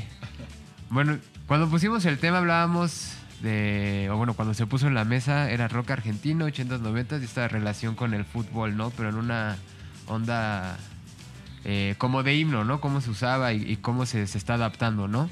A, a esta cuestión. En el último mensaje. que te- Sí, pero también. Eh, sí, continúe, continúe, mi gallo dorado. Y todos nos volteamos a ver como, Sí. ¿sí? Ah, Chinga. Bueno, y este. La, la rola o el artista que escogí, eh, creo que tiene mucha relación con, con esta eh, cultura argentina, donde pues todos los himnos de los estadios son tomados de canciones populares y no tan populares. Ya creo que después adoptan eh, eh, ciertas canciones ya como. eh, pues, creo, que más en los 90s, 2000 empiezan a jalar canciones de artistas reconocidos. Yo escogí y me fui por Andrés Calamaro, que tiene dos, dos caras, Andrés, ¿no? Hay una de esta cuestión del músico, como yo lo percibo, como el músico virtuoso, el compositor, eh, creo que un poco elegante en las letras, pero a veces la forma en la que él piensa y se ha manifestado, pues es donde ahí ya, ya chocamos, él y yo, nada más que él no lo sabe. Tú. Entonces, este. Digo, eso que apoya a los toros y toda la historia que tiene él. Bueno, no, no, hay cosas que sí no me gustan. Pero en, en la cuestión musical, eh, yo me acuerdo mucho cuando lo vi en el. Lo vi en un Vive Latino y no sabía quién era. Y había un póster de, de Andrés y era como de sombra y se parecía mucho a la, la foto de Gustavo Cerati con la gira de Ahí Vamos. Era, creo que 2007, 2008, no me acuerdo. Por ahí. Y yo, yo decía que, pues, que era Cerati, pero gordo, ¿no? Que qué le había pasado, qué onda, ¿no? Porque traía también los mismos lentes como de, de gota, de, de, de Ray-Ban y así. Y entonces, este, eh, iba con, con unos tíos y unos primos y me dijeron, no, es Andrés Calamaro, güey. ¿No lo topas? Y yo, no, pues vamos, vamos a verlo. Y dije, bueno. Y ya cuando, este, estoy en el- estamos en el show, eh, toca una canción que, se, que no es el gallo, que se llama Los Chicos, y dije, wow, qué pedo con este güey, sí, o sea, está, está muy cabrón eh, todo lo que trae, su lista. Ya después me metí en la historia y eh, es- tiene muchísimas rolas, muchísimas colaboraciones, ha vivido entre Madrid y Argentina, pero yo escogí una canción, pues bueno, que no sé si está escrita a- al, al Estadio Azteca, la canción que escogí es Estadio Azteca de Andrés Calamaro. Él tampoco lo, lo aclara bien, sino habla de muchas situaciones, de drogas, de, de vivencias, de algunas protestas en las que él estuvo. La canción Y- se llama Estadio Azteca. Sí, la canción se llama. Estadio Azteca. Órale. Y este. Y bueno, también hay por ahí cita un poquito de cuando él viene y conoce el Azteca y cómo por fuera se le, se le hizo un monstruo, ¿no? Y ya cuando entró, pues también, ¿no? Que era enorme el estadio. Y digo, yo creo que nosotros cuatro, al menos de aquí, este. Justo lo que comentábamos, ¿no? Si te piden que lleves a alguien a un partido de fútbol, regularmente es como llevarlo al Azteca. Nosotros que somos gente de bien, gente educada, lo llevamos al Olímpico Universitario, ¿no? Sí, pero para el show así monumental. El coloso. El coloso No, de, pues sí de es- sí Santa bastante Úrsula, ¿no? importante. Es como- y, Y aparte eh, va a la, a la selección ¿no? mexicana. ¿no? Es como, eh, Y para sí. los argentinos, bueno, el famoso gol, ¿no? Ey, bueno, guano. Yo- Que- que me aparte tocó pisar, me, me tocó pisar y estar parada en ese arco porque me tocó producir en el Estadio Azteca y fue, Ajá. tengo que pisar este arco. Por Sí, supuesto, cara, claro. Qué el chido. poste. Sí. Y este. Para quien no lo sepa, eso, ¿no? para quien no lo La- sepa, Argentina fue campeón del mundo Exacto. en el Mundial de 1986, En- cuya final fue en el Estadio Azteca Con de un- la ciudad con un de México. Con un gol Tramposo. Iba a decir No, esa no final, fue la final. no fue la final. Esa fue la Ah, cuartos claro, de final o semifinal, no me acuerdo. Se contra cancela el Inglaterra. comentario. Sí. Pero bueno, fue contra los ingleses después de, De las Malvinas, Exactamente, Sí, no, es exactamente. todo un hito. La Y- y, venganza. perdón, voy a, voy a contar una anécdota. A mí, cuando, cuando estaba ahí en el Estadio Azteca, que justo fue para producir algo del último mundial, eh, había un seguridad que no te dejaba pisar el pasto. Y yo fue como le dije, mira, te voy a explicar una cosa. Soy argentina, voy a llegar a ese arco como sea, porque me tengo que sacar una foto en ese arco. ¿Me quieres perseguir o no me quieres perseguir? Es correcto. Le dije, con todo el amor del mundo, te lo estoy explicando de una buena manera. Nada más te estoy comentando que voy a llegar a ese arco y me voy a tomar una foto. Y bueno, me, me dejó pasar. Bien, bien, bien. Tenía que. Bueno, y eh, el Estadio Azteca además ha sido el único estadio que ha tenido dos finales de Copa del Mundo. Una fue en el 70, que se la llevó Brasil con, con Pelé, que en ese, bueno, es, eh, creo que ¿Con eh, quién? el más grande, con Pelé, el más grande. y, ¿Quién es? y todavía le digo el más grande, Pelé, sí. todavía fue como de, "Eh, sí". Y después en el 86 Argentina con Maradona y, y este... Y ju- justo los dos emblemas del fútbol ganan la- el torneo más importante pues, de, de todo el mundo. eh, en- y es aquí en el Estadio Azteca, ¿no? ¿Quién es más grande, Maradona o Pelé? Eh, La eterna discusión. eterna- Para mí Maradona, la verdad. Y no porque estés aquí. No, no, no, no, no. Yo también soy Maradona y tampoco. porque Objetivamente. estés aquí. Objetivamente. Sí. Para mí también. Gallo Negro.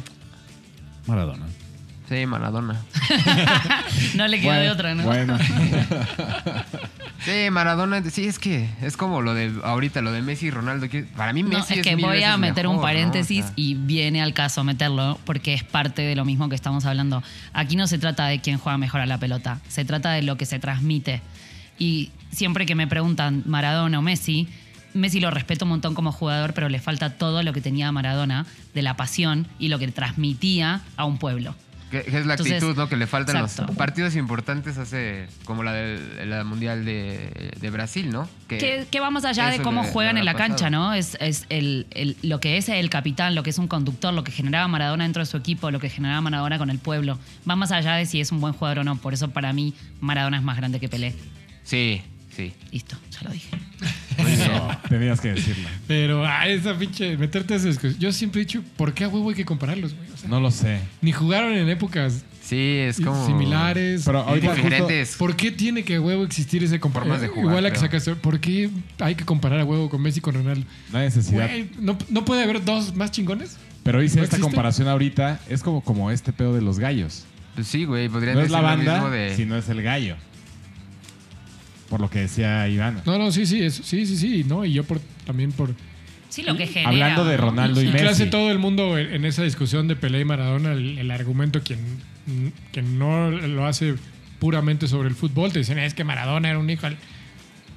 Pero Yo- es- eh, lo que importa aquí es la Y cancha. tengo argumentos para decir que Pelé era un güey más cabrón que Maradona en el sentido de... Sí, no de- de chingón, sino de, No, de de pasarse de lanza. De ¿no? pasarse de lanza, güey. No Para fue mal. que fue Sí, sí, pedófilo, sí. ¿no? O pelea porque, ¿Ah, sí? bueno, sí. Es- Bueno, Sí, igual es otro tema, ahí, ¿no? ¿no? Pero ya es otro es el archivo de Michael Ya, Jackson. ya lo sacó. Me super fue.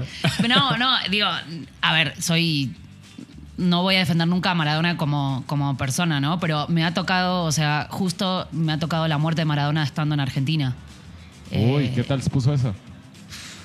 Indescriptible, ¿no? O sea, indescriptible lo, lo que fue. Siempre supimos que, la- digo, hasta el día de hoy se sigue hablando todos los días de la, porque ahora, no sé si saben, pero pasó a ser una causa de homicidio la muerte de Maradona. ¿No? Sí. Sí, estaba en investigación desde Sí. el principio, ¿no? Por esa. Sí, o sea, ahora está, hay un montón de gente imputada eh, por homicidio. ¿Bajo qué argumento? Bajo ¿Qué? el argumento de que a Maradona durante muchísimos años fue mo- movido por un círculo y, y por, por su entorno, como siempre lo llaman, eh, que lo, manto- lo mantenían en cierto estado para poder explotar su imagen y, y su marca y todo. Ya, ya, ya. Y nadie hizo nada para salvarlo, básicamente. Bueno, no importa, es otro tema. Pero nunca me voy a meter en la parte. eh, eh, eh, en, en la parte de Maradona como persona porque hay tanta cosa para refutar, Sí, ¿no? sí. Pero lo que genera, o sea, lo que genera a, a- a nivel pueblo es indescriptible, lo que le pasa a Argentina con Maradona. Y va más allá de lo que sucede dentro de la cancha. O sea, No, y- justo por eso para mí es incomparable ni con Messi, ni con Ronaldo, ni con nadie, porque Maradona era otra cosa, es una figura que, que no se puede describir. Y hay una religión, chicos, Y lo, que, maradoniana. y, y lo que hacía dentro de la cancha también. No, O sea, o sea, lo, que, lo que hizo dentro de la cancha marcó un hito en el fútbol mundial, ¿no? Pero perdón, mi gallo dorado. Sugeriste. nos fuimos a otro lado. Perdón, Perdón por tu gallo. perdón. Bueno, vamos a un episodio más de fútbol. Vamos a dar los resultados ahorita de la segunda división de Argentina. Este, no, pues nada, ahí está mi gallo. Digo, eh, Calamaro, pues con este, los abuelos de la nada y con los Rodríguez. eh, marcaron Pregunta, una ¿Los época. Rodríguez son argentinos también? Sí, Sí, Ay, Me claro. gusta esa banda. Sí, marcaron. pero los abuelos de la nada. Era me- sí. Son chidos. Los conocí Más hoy. argentinos Los conocí hoy, la verdad. Más para- argentinos No voy a mentir. Muy argentino. Es más de la época que le gusta al gallo Verde. verde. Bueno, pues ahí Y está. abuelo, abuelo era un chingón, la verdad. Bueno, por eso más de. de esa más para allá, más para allá. Y eso que no hablamos de sumo. Mi amigo Roger se Ah, muere con también sumo. Sumo, claro. Yo pensé que Sí, ibas a ir sí, por sí. ese lado, ¿eh? Es que mira, la verdad, como te decía hace rato, antes de empezar el episodio, conocí muchas bandas que dije, wow, qué chidas están. Pero tan, tan sabía tan poco de ellos en general y tan no tenía ni una historia que iba a ser como, ah, pues mi gallo es tal, de tal banda, de tal año y pues listo. Juegue. Sumo es una banda para ti. Igual que Philip. Filippi, las manos de Las manos de Filipe. mano de Filipe. Acuérdate nada más. Soy como el brujo de la disquera. es para ti, eso es para ti, güey. Dátelo. ¿Algo más que agregar a tu gallo? mi? Nada, pues ¿No? ahí está. que la invitada me deje interrumpir. No, adelante, está, está chido, ¿no? Y bueno, pues sí, Calamaro es un, es un crack. Es un genio, yo creo. Sí lo considero una, un artista muy influyente, digo, en lo personal, en la cuestión de las letras, más que lo musical, creo que las letras, tiene muy buenas letras. Esta forma de manejar eh, hasta poéticamente la canción, está, lo tiene muy bien. Ya fu- lo que hace aparte de esta madre de los toros, apoyar y todo eso, eh, no coincido con él. Pero bueno, ahí está mi Pero es gallo. que en general no puedes... Pero aquí pelean rolas, güey. Exactamente. Sí, sí, Ahí lo que siempre hemos dicho de todos los artistas, ¿no? Y- Aquí pelean rolas. o sea, lo que, sus nalgas los artistas al final son de muy cuentas sus es, nalgas. es este y dedicamos aparte, todo ¿no? un La vida episodio privada. a, a Michael Jackson. Entonces, Trevian. si el güey apoya a los toros, Es correcto. aquí es lo de menos, güey. Tú tuvo peleas ahí con, con Charlie, creo. Por ahí leí que tuvo ahí una. En algún concierto de los Rodríguez, creo. Algo dijo de las drogas Calamaro, como incitando o algo así. Y creo que no iba por ahí el, el asunto del mismo concierto, para lo que estaba preparado. Y hubo una discusión ahí con. Me encanta porque investigaron todos los chismes de la escena nacional que, que no, no sabría decir. De repente somos, somos como ventaneando aquí. Claro, no, no, no. no. Chismes. Sí, los chi- como le dicen ustedes. Chisme, sí. chismes. Ok. Lavar la rupe. Eh, sí, no, no, no. No sé. Bueno, ahí está. Ahí está Bamba. mi gallo. Y ahora sí, nada más nos queda un gallo por presentar, por pelear, por romperse la madre. Uno Vivi, antes más. de que presentes tu gallo, Ajá. cuéntanos dónde te encuentra la gente si quiere seguirte en redes sociales. No. sí. Eh, no. No, ah, bueno. No. ¿Saben qué? No la van a poder conocer. No, Se, se pierden el no, privilegio. eh, güey, sí, no sé, no tengo ni idea cómo es. Eh, Ivy.friedman. O sea, tengo, tengo mi, mi Instagram profesional, Ajá. que no me acuerdo cómo es. Y, y tengo mi, mi Instagram personal, que Bueno, ¿cuál es? Ivy.friedman. Ivy.friedman. Sí. Por si les, por si les quieren seguir y preguntarle más cosas de este pedo. Pero bueno, Asesoramiento de rock argentino. ahora sí, jálese. Ok. Chan Chan. Bueno, em, sí soy una, una apasionada sobre la, la historia de, de la música de mi país y creo que como lo, lo conté un poco cuando empezamos todo esto, me tocó vivir en una gran época para mí, una super época que estuvo marcada, eh, creo que, que- esto que hablamos, ¿no? O sea, de, lo que devino de la, de la dictadura militar y la guerra, que fue la época de mis papás en nuestra generación eh, ya siendo revolucionaria y sin miedo a, salir a las calles y decir lo que pensábamos. Y todo eso estaba conducido eh, por la música. Eh, como les conté, me, tocó, o sea, en un momento la varita mágica de decir, esta es la música que me representa y había muchísimas bandas en ese entonces. Eh, yo pertenecía a, a- a esta tribu urbana llamada Rolingas. Rolingas. Eh, que eran todas bandas que venían obviamente derivadas de, de, de mucha... mm, No me sale la palabra. eh, Influenciadas. exacto. Influenciadas por el rock eh, mucho más clásico de los 60s, 70s. eh, las bandas como Rolling Stones. Exacto. todas, mm, Doors, eh, The Who. Bueno, todas esas bandas que, que, eh, que traían mucho rock y mucho blues. Empezaba a salir mucho de este estilo nuevo musical en Argentina. Que en realidad era muy loco porque estábamos hablando de música popular que consumía gente popular que no, no habla inglés y no entiende las letras en Claro. inglés. ¿Se entiende? Entonces era como esta misma pasión generada por algo que en realidad no era totalmente comprendido, ¿no? Pero venían los Rolling Stones y explotaba el estadio y, y la gente en caravana tomando vino del más barato yendo a ver a los Rolling Stones. Eh, pero porque era parte de pertenecer a, a esta tribu. Em, yo me volví muy fanática eh, de una banda que se llama Los Piojos. em, Claro.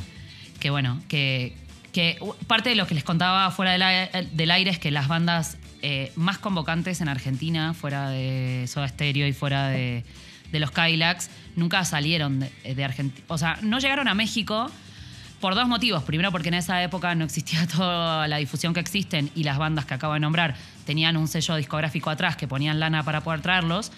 Las bandas del estilo que estoy hablando eran independientes, no querían transar, como decimos nosotros, eh, no sé acá cómo se dice, con un sello discográfico porque era un poco traicionar esta ideología popular y de llegar a la gente y de que haya un sello discográfico de atrás poniendo lana o haciendo los comerciales. Entonces, capaz Sí. que Acá transar tiene otro significado, pero más bien era como casarse o, Firmar. o firmar con un, con un sello discográfico. Venderse de alguna forma, ¿no? Exacto, porque justamente todo esto que representaba al pueblo era también parte de, de- de esto, de no, de, de capaz de, de no salir a dar millones de notas, ¿no? Y, y- y- y también, porque siento en un punto esta discusión la tuve últimamente con mucha gente, ¿no? ¿Por qué es- esas bandas no llegaban a México? Creo que el, el populismo y las letras y todo son muy argentinas Sí. Ya. y no sé cuánto eso puede llegar a tocar y a generar masivamente fuera de Argentina, ¿no? Oye, te, te iba a decir que, y by the way, Los Piojos, una banda más que tiene una canción hecha para Maradona. Sí, una gran canción. sí. E iba a ser uno de. No, no buena, la elegí. Eh, no saben lo que es eh, ver en vivo esa canción. No, Sí, no saben. Lo supongo, supongo. Y, y en Buenos Aires no, te encargo, ¿no? No, es que el, el hecho, o sea, yo mientras estoy narrando todo esto, yo me voy trasladando a Ajá. esos lugares. Eh, voy para, perdón si voy para adelante y para atrás contando, pero quería es como yo. que sí, quería explayarme mucho en esto porque para mí algo que entendí de grande y ya trabajando de esto fue que un día, o sea, nunca me planteé trabajar de esto, ¿no? O sea, creo que todos los que trabajamos de esto, Llegamos nunca ahí. en nuestra época, hoy existen carreras de producción de espectáculos y mamadas, así que Por favor. no tenía ni idea de dónde salen. Pero cuando nosotros íbamos, o yo cuando iba a ver bandas que me pasaba, o sea, yo me escapaba de mi casa, chicos, y, y lo único que hacía todo el fin de semana era ir a lugares a ver bandas. No iba de antro, no me gustaba ir a bailar, o sea, yo lo único que quería era ver bandas donde sea, cuantas veces pudiera, ¿no? Rock and roll. rock and roll a pleno, pero nunca me pregunté cómo eso sucedía. ¿Me- ¿Me entienden? O sea, jamás dije, a ver, que este tipo que está ahí, de hecho, no sé si tenemos tiempo, ¿puedo contar una anécdota? Sí, claro. En, vi más de 50 conciertos de los piojos, o sea, tengo un tatuaje de los piojos. Más de 50. Sí, Wow. sí. Eh, y en mi pared, obviamente, estaban pegadas las entradas de todos los shows que fui a ver a los piojos, que los piojos tocaban siete veces, han tocado, en, no sé si saben, de- del, del estadio de, de obras, que es emblemático también en Argentina. Eh, los piojos han aventado 10 fechas seguidas, ¿no? Y a mí me dejaron ir a una sola y las otras me escapé. Eh, una amiga terminó en el hospital porque eso era la pasión de que te tocaba, no tenías entradas para ir a campo, lo Ajá. que ustedes dicen de pie. Entonces, Pista. Claro, que era lo mejor, ¿no? Pero se habían agotado, entonces teníamos que sacar platea. Pero nos aventábamos, nos tirábamos. Mi No, amiga se rompió el brazo, nos tuvimos que ir al hospital. No, Wow. literal, porque eso es. Si Eso eras es. fan de No, no, pero Colorado. es que era lo que era lo que tenía que. Ay, mis papás se están enterando de esto. Em, pero bueno, lo que pasó una vez en un concierto de Los Piojos muy grande, cuando la banda ya era muy masiva y ya tocaba en estadios. eh, un día estaba ahí bailando, bueno, bla, todo lo que sucede. Y en un momento veo que la banda sigue cantando y el cantante se sigue moviendo, pero no había sonido. Ajá. Y todos nos empezamos a mirar, de tipo, ¿qué pedo con esta gente que está loca, que sigue bailando en el escenario y nosotros no estamos escuchando nada? Sí, se fue el PA. Exacto. Se fue el PA, seguían los monitores. PA Gallo Escuchas, perdón. Sí. Querida invitada es el Public Audience, que son las bocinas que ustedes como público escuchan en los conciertos. Es correcto. Y después está lo que es el monitoreo, que es el retorno, que es lo que escucha la banda que está tocando arriba del escenario por sus. cuando siempre ven esos. Eh, Monitores, claro, que ustedes bocinas. le dicen bocinas, claro, parlantes iba a decir yo. O mismo los auriculares, ¿no? Y claro, todo eso, yo, yo en ese momento ni se me pasaba por la cabeza entender qué era lo que estaba pasando, ¿no? Más Claro. que esta gente está loca. Eh, y luego, como de grande, obviamente, ya trabajando esto, vas entendiendo un montón de cosas y dándole la importancia a, a- a cómo se llega a que suceda todo eso que, que tú como público vas dos horas, lo disfrutas un chingo y te vas a tu casa. Y bueno, y hay tanta gente atrás que, bueno, no sé qué tiene que ver decir esto, capaz que es el momento de sensibilidad de tanta gente, me incluyo, que hace un año no podemos cambiar, ¿no? Y no haberle dado la importancia a una industria que fue totalmente devastada y todos los trabajadores de esa industria. Punto aparte. Entonces, eh, volviendo a la historia, eh, un poco to- todo lo que a mí me tocó vivir y, y reencarnar en carne propia, ¿no? Irte a tatuar. A los 15 años me hice mi, mi primer piojo y necesitar demostrar todo lo fanático que uno es y llevar las banderas porque siempre al final de los shows se leían. Eh, lo más paradójico es que no elegí eh, mi canción No es de los piojos. Ok. Oye, segunda pregunta. Llegamos Sí. hasta allá y así. Lo más chingón es que no es, esta banda no es mi. Dijiste Sí. a los 15 años te diste tu primer piojo. Sí. ¿Cuántos piojos tienes? No, no, el único. Ah, ok. El único. Ok. Me lo tapé, de hecho. Y no me lo tapé por una cuestión de vergüenza ni nada, sino porque, bueno, me empecé a tatuar un chingo y es quedaba en un lugar donde Hay no espacio iba. que necesitamos ocupar. Sí. Pero me dio acceso a un show luego de los piojos. Tipo, si tenías un tatuaje, tenías que ir a un local, sacarte una, te sacaban una foto y te regalaban una entrada para un Ah, show. qué chido. Que luego salió en uno de los DVDs de los piojos, donde estaba el compilado de todos los tatuajes piojeros. ¿Y estás ahí? Piojosos, sí, obvio. Está, ele- está elegante, está elegante Obvio, ese pedo. Obvio, obvio. Oh, Pero obvio. los piojos no es su Obvio. gallo. Un Pero. Los Piojos no es mi gallo. Sí fue mi fanatismo absoluto y fue mi conexión hacia la música más directa. Ricky Martin en los piojos. No, No es cierto, sigue. obvio perdón. Ricky. No. Obvio, Ricky. De hecho, Eh, tapaste el tatuaje con uno de Ricky sí, Martin. sí. Ah, ya, Sí, perdón. sí. sí. Un retrato. de- Y, y de ahí de- de venían un montón de otras banditas, ¿no? Pero me voy a ir un poquitito más atrás. Puedo estar horas hablando de esto, así que ustedes me van a frenar. Eh, de ahí, eh, um, dos cosas voy a decir antes de, de pasar a eso. Lo que me pasó de grande trabajando esto es que pude, o sea, un día me encontré produciendo a todas esas bandas que yo iba a ver cuando era chica. Qué chingón. Y, y- pero nunca lo pensé, creo que eso fue lo más lindo. Nunca de chica fue, quiero trabajar de esto para un día producir esta banda, no. Topaste con. tu- Claro, y de repente me pasó que, que cuando uno ya es tu chamba y puedes desendiosar a los músicos y a los artistas, porque es tu chamba. Sí, claro. Y porque eh, es una par- un par tuyo que está haciendo la misma chamba que tú estás haciendo, solo que, bueno, enfrente de millones de personas, ¿no? Pero en el momento que pude desendiosar a esas personas y poder decirles, o sea, me ha tocado decirle a, a otra banda que se llama Los Gardelitos, este, al cantante de Los Gardelitos, decirle que tampoco es mi gallo. Le, y lo tengo en el listado, pero no lo elegí. eh, decirle, hay una canción que me marcó mi adolescencia. Cuando yo era una adolescente rebelde y odiaba el mundo, escuchaba tu canción. Y ese día la tocó y me la dedicó. Y fue como, Wow. wow. Claro. Y bueno, voy a volver un poquito más para atrás porque hay que hablar de Patricio Rey y sus redonditos de ricota. Eh, ¿Que ¿Tampoco va a ser tu gallo? Sí. Ah, güey. Ah, bueno. ya, ya, ya nos queremos ir, ¿no? No hay más chelas. Solo Este, tenía curiosidad. sí, no, Yo también lo traía en, la, sí. en mis backups. Eh, creo que, que desde que vivo en México me canso de tratar de propagar a los redondos, como se dice. O sea, el, el nombre de la banda es Patricio Rey y sus redonditos de de ricota. Sí, sí. Pero todo el mundo lo Pero conoce todo el mundo como lo los conoce redondos. como los redondos. Porque es clarísimo la- el nombre. Eh, he tratado de propagarlo desde que estoy acá y porque siempre quiero decir, no, ustedes piensan que Soda Stereo fue la banda más grande. Y no por desmitificar a Soda, la verdad que es una banda chingoncísima, pero a nivel de todo lo que venimos hablando y al, a- a- al movimiento revolucionario eh, y a, a nombrar por primera vez banda de culto, son Los Redondos. Ok. La banda de culto, la misa del rock and roll, son Los Redondos. Surgieron en los 70s, eh, no entra dentro de nuestro, de nuestro margen. Eh, es, es el, el- el documental que, que les traje para, para recomendar, eh, que se llama Tsunami, eh, un mar de gente, es porque no pueden imaginar en su cabeza lo, lo multitudinario que puede, podía llegar a ser un show eh, de la cantidad de gente que había y se bautizó como, como Tsunami Mar de Gente. Sí, es que se ve como mares, ¿no? Es que no, no, no, te- no, sí. te- no dimensionas, No, ¿no? dimensionas. Con este baile tipo que le llaman pogo, ¿no? Así, Bueno, sí. Ay, Chan, chan. Mis respetos. Sí. Eh, entonces, nada, los redondos es algo muy extraño porque real que las letras de los redondos no se entienden, nadie las entiende. Volvemos a lo mismo que pasa con, con los Rolling Stones, ¿no? O sea, como algo, y de hecho lo bueno del documental este Tsunami, que es un documental de hace muy poquitos años, al Indio Solari, que es el cantante y vocalista de Los Redondos, que cuando Los Redondos se separaron, eh, en el año 2000, eh, el indio siguió su, siguió su carrera solista. Y, mm, y él en el documental dice, ¿no? Como, yo no me puedo hacer cargo de lo que a la gente le pasa conmigo. Porque no lo entiendo.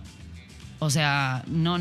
Digo, alguien es tocado y es tocado. Algo transmite energéticamente para que esto suceda cuando hay un chingo de otras bandas que les puedo nombrar, que sus letras son recontra literales, de protesta y entendiendo, Señor Cobranza o un montón de otras bandas que tenía en mi lista, que no, digo, entendés las letras tranquilamente. A lo- con los redondos no entendés las letras.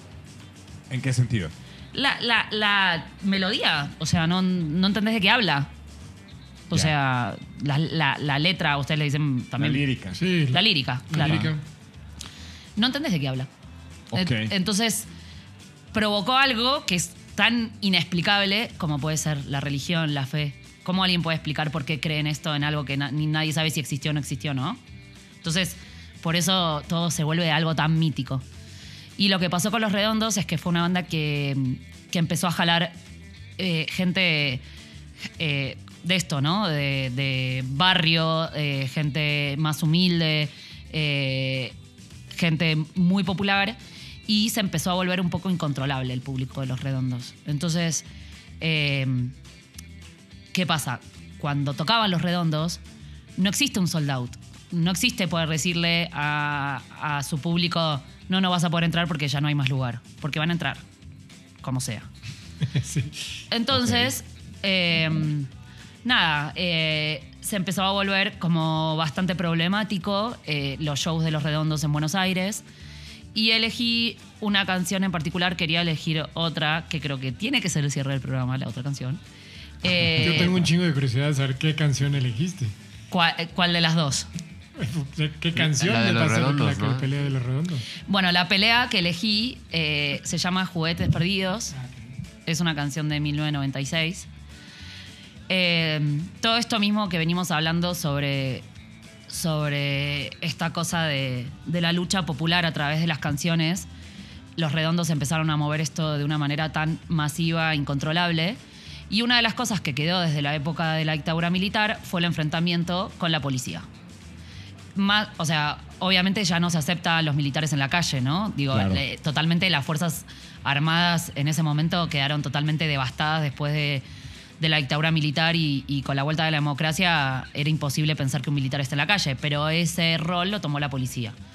Porque creo que eh, un, denomina- un denominador común en Latinoamérica es la policía. La represión. Represión. sí. La policía, la mala policía, el miedo a la policía, la corrupción de la policía, digo, creo que es algo común en Latinoamérica que sentimos que la policía no nos cuida, ¿no? La policía nos mata. Mucha policía, poca diversión. Exacto. Eh, sí, y a rangos más duros. En Argentina hay el lema de la policía no me cuida, la policía me mata. Claro. Y en un show de Los Redondos, en, en el estadio Obras, que acabamos de nombrar, Eh, nada, era típico que, o sea, en los recitales, eh, afuera de los recitales de rock masivos, esté la policía y que tengan que cumplir con llevarse cierta cantidad de gente, que eran de disturbios y no sé qué.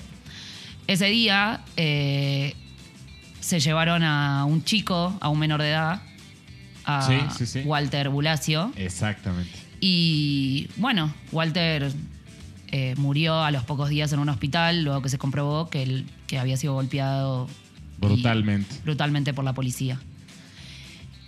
Juguetes Perdidos eh, habla, o sea, es, es un homenaje a A Walter. Walter. Y Walter se volvió un hito del rock argentino eh, para todas las bandas y para todos los conciertos. Todo, o sea, todos los cánticos en las canchas de fútbol y en, las y en los recitales de rock se canta por Walter. Eh, y en contra de la policía, siempre. Entonces, eh, creo que, que- que- que con cada hecho que pasaba de brutalidad de la policía o con cada hecho de corrupción o con cada hecho de abuso de poder del Estado, todo, era cada vez tomar más fuerza como pueblo para salir a la calle. Eh, entonces creo que por eso elegí este, este gallo, se llama Juguetes Perdidos. Genial. Y mm, bueno, Eh, sí, yo justo quería tocar yo ese tema de cómo eh, investigando me di cuenta que hubo una serie de conciertos, festivales que por accidente, por negligencia tal vez, este, hubo muchos accidentes. no, no, accidentes no. Eh, pues, ¿cómo lo llamarías? No, a ver, eh, sí, sí, después, o sea, perdón, voy a, a terminar algo que no me olvidé decir. Eh, Dale. Después de, lo de Walter, eh, los redondos eh, tenían que tocar en, en- lugares como cada vez más grandes, ¿no? O sea, ya no, no había nada que lo contenga. Y su último concierto fue en River, en el estadio de River. Hicieron dos fechas, creo que, sí, creo que hicieron dos fechas, casi 150 mil personas. Y en ese concierto, que fue el último de los redondos, eh, hubo también un- hubo muertos, otra vez. Ok. Eh, y no fue, o sea, fue- hubo enfrentamientos con la policía, pero adentro entró gente, sin entradas, forzando y no sé qué, y apuñalando gente y también murió una persona. Después de eso también fue como, también, o sea, ya los re- no encontraban manera de que los redondos puedan seguir tocando, ¿no? Porque era como, ¿de qué manera podemos hacer que, que aparte ya socialmente, no socialmente, como ya estaba estigmatizado el público también, ¿no? O sea, como, ¿cómo se puede controlar esta situación? Yo no sé si querés llegar a lo de Cromañón con, con esto. No, no, es que eh, justo haciendo una buen- investigación. Que era buen, dijiste la palabra negligencia y había que. Puede ser un buen parteaguas para llegar hasta allá. Exactamente, o sea, entre otros, eh, el Festival La Falda, lo platicamos, ¿no? Ahí, este, el Renace el Mito, Cosquín, pues varios, varios festivales donde, donde se daban situaciones de negligencia o de abuso, tanto de, de seguridad, policía, o de los, de los del público. Sí, Ha justo. sido bastante. En esos, en esos entonces, no creo que, que sea de esa forma todavía. Yo creo que ya está bastante controlado. Quiero pensarlo. Y digo, no solo es Argentina, ¿eh? ha pasado en muchos otros países. Ha pasado aquí en México. Donde tal vez no, no- no estaban preparados para recibir tantas personas, un público tan grande, con tanta energía, con tanta adrenalina, que no sabían cómo canalizarlos o llevarlos tranquilamente. Entonces, eventualmente chocaban.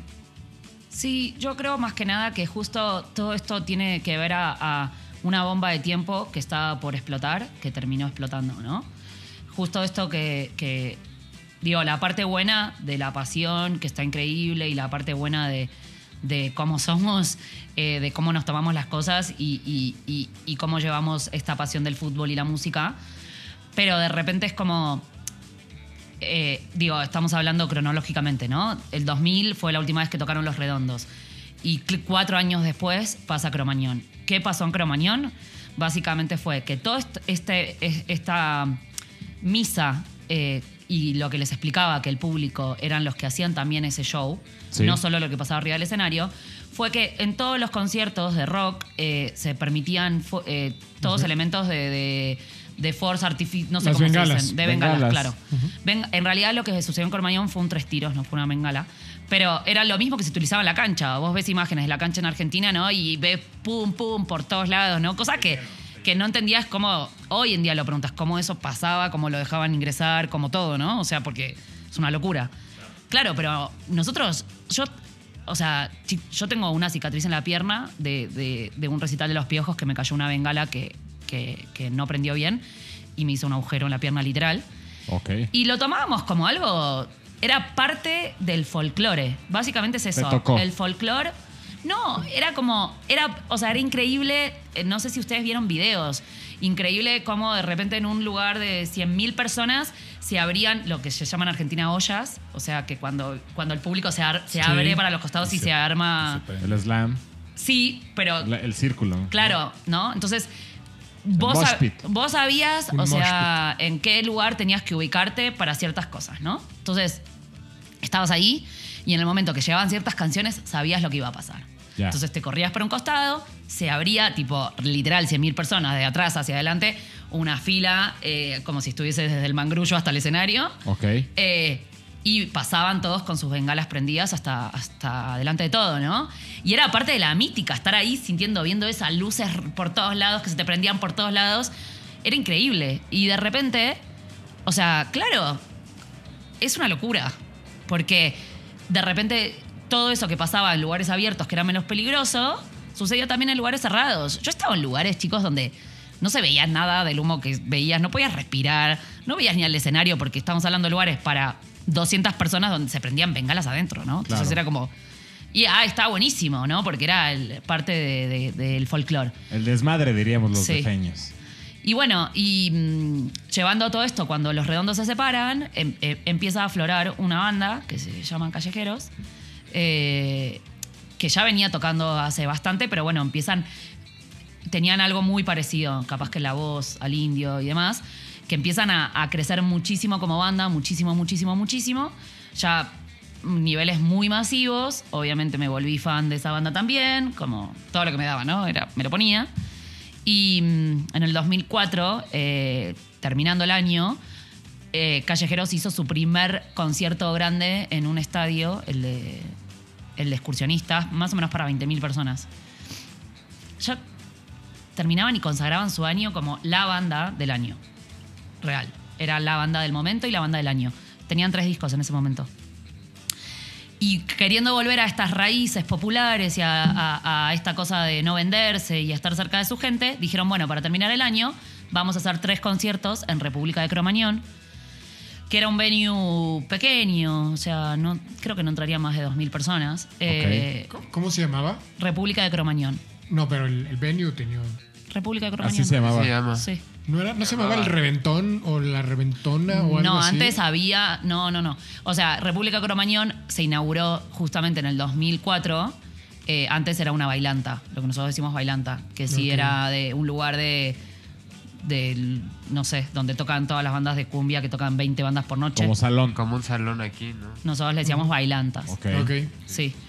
Eh, era eso. Lo que pasa es que, bueno, por eso, la verdad que necesitaríamos 80.000 capítulos, porque ahí deviene de la figura de, de, de Chaván, que fue una de las personas más importantes en la historia del rock y, y del crecimiento del rock nacional en Argentina. Eh, bueno, República, o sea, hay un lugar mítico que se llama Cemento, que supongo que habrán escuchado hablar. Todas las bandas tocaron ahí, salieron de, de ahí. Y Cemento era un lugar literal de cemento. Eh, nada, que, que tonos, o sea, crecimos en cemento, básicamente. Yo me puse de novia con mi primer novio en cemento, chicos. Ándale. Y, sí. Y, y nada, y, y de ahí necesitaba crecer un poco más el, el, el- el under.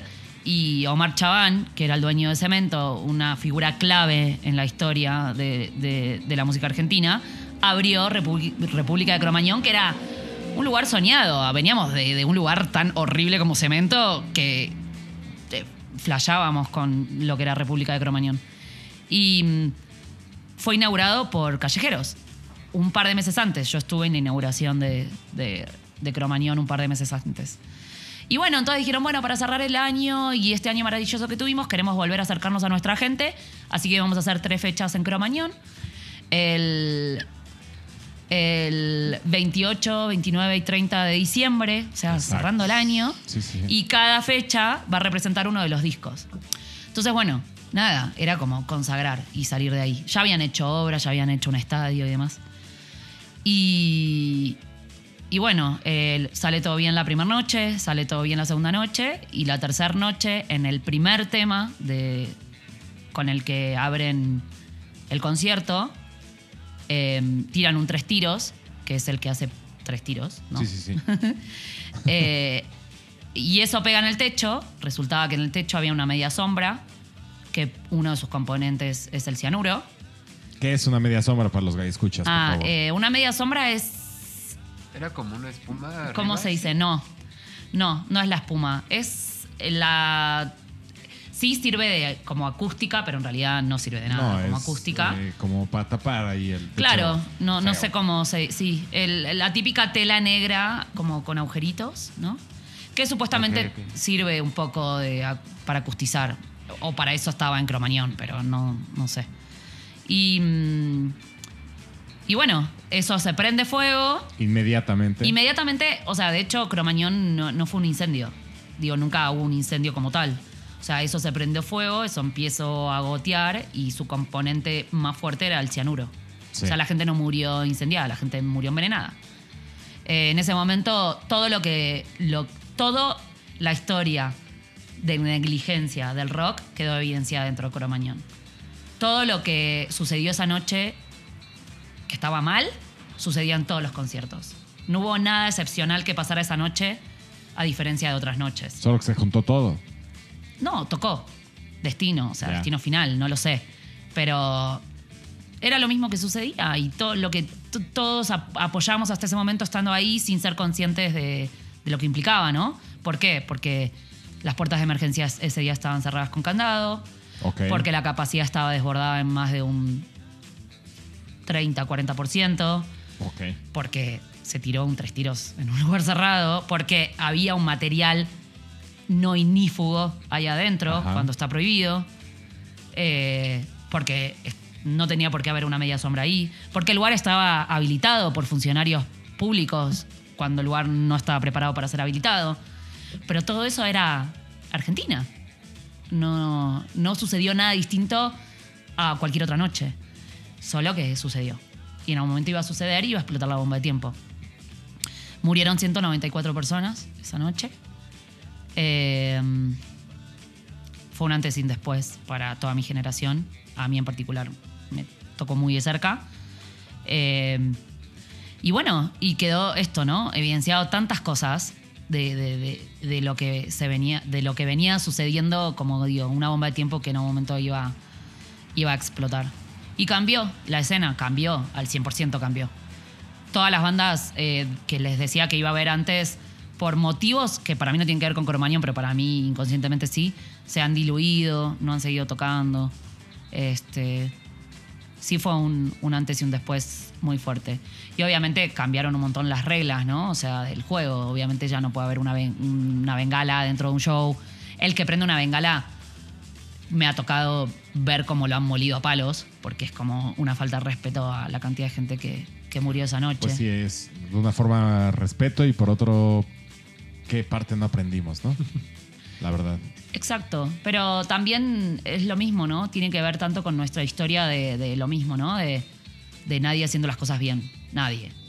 En, ya no es ni la policía sola ni los funcionarios solo, es una cadena, ¿no? Ambas partes. Y, y muchas bandas salieron hipócritamente a decir, no, porque Callejeros hizo todo mal y es como, güey, o sea, qué hipocresía, ¿no? Porque muchas bandas en ese momento le fueron a dar la espalda a Callejeros y mm, hacían lo mismo. Entonces, como que, como que digo, que, que aprendemos todos en este momento de decir, bueno, hasta acá las cosas se hicieron mal, eh, porque nadie era consciente de, de a- de a qué punto se podía llegar, pero y no defiendo callejeros y, y literal tengo un montón de, de cosas hoy ya de grande que decir al respecto. Pero, pero sí fue un- una marca súper dura para, para todos. Vale, vale. Wow, justo esa, estoy leyendo ahorita esta, esta parte. Estaba buscando el, la capacidad de Cromañón. Entonces. Todavía no, la- no lo encuentro, pero me topé esto. Eh, un concierto del 2005 en el recital de la, la Renga en el estadio de Vélez. Se vieron luces de bengalas, lo que motivó al cantante Chizo que dijera que por respeto a Cromañón no dejaran de prender las, las bengalas, ¿no? Y cómo cambia esta justo la cultura de del público y del artista, ¿no? O sea, que La renga era otra de mis. can- darle la vuelta. Ahorita, gallo, la- ahorita sacamos las- lo que traes a la, la final, pero vámonos ya ahora sí a, a darle, ¿no? A lo A que darle. Juguetes perdidos. a ver quién es el bueno. Juguetes Entonces, perdidos. eh, vamos a repasar, mi querido Gallo Rojo, tú te fuiste con eh, Todos tus muertos, la canción Mate, y ¿qué traías ahí atrás rápidamente? Traía a Los Violadores, que, que me incomodó mucho el nombre. Por Con la canción. represión. Con represión, exactamente.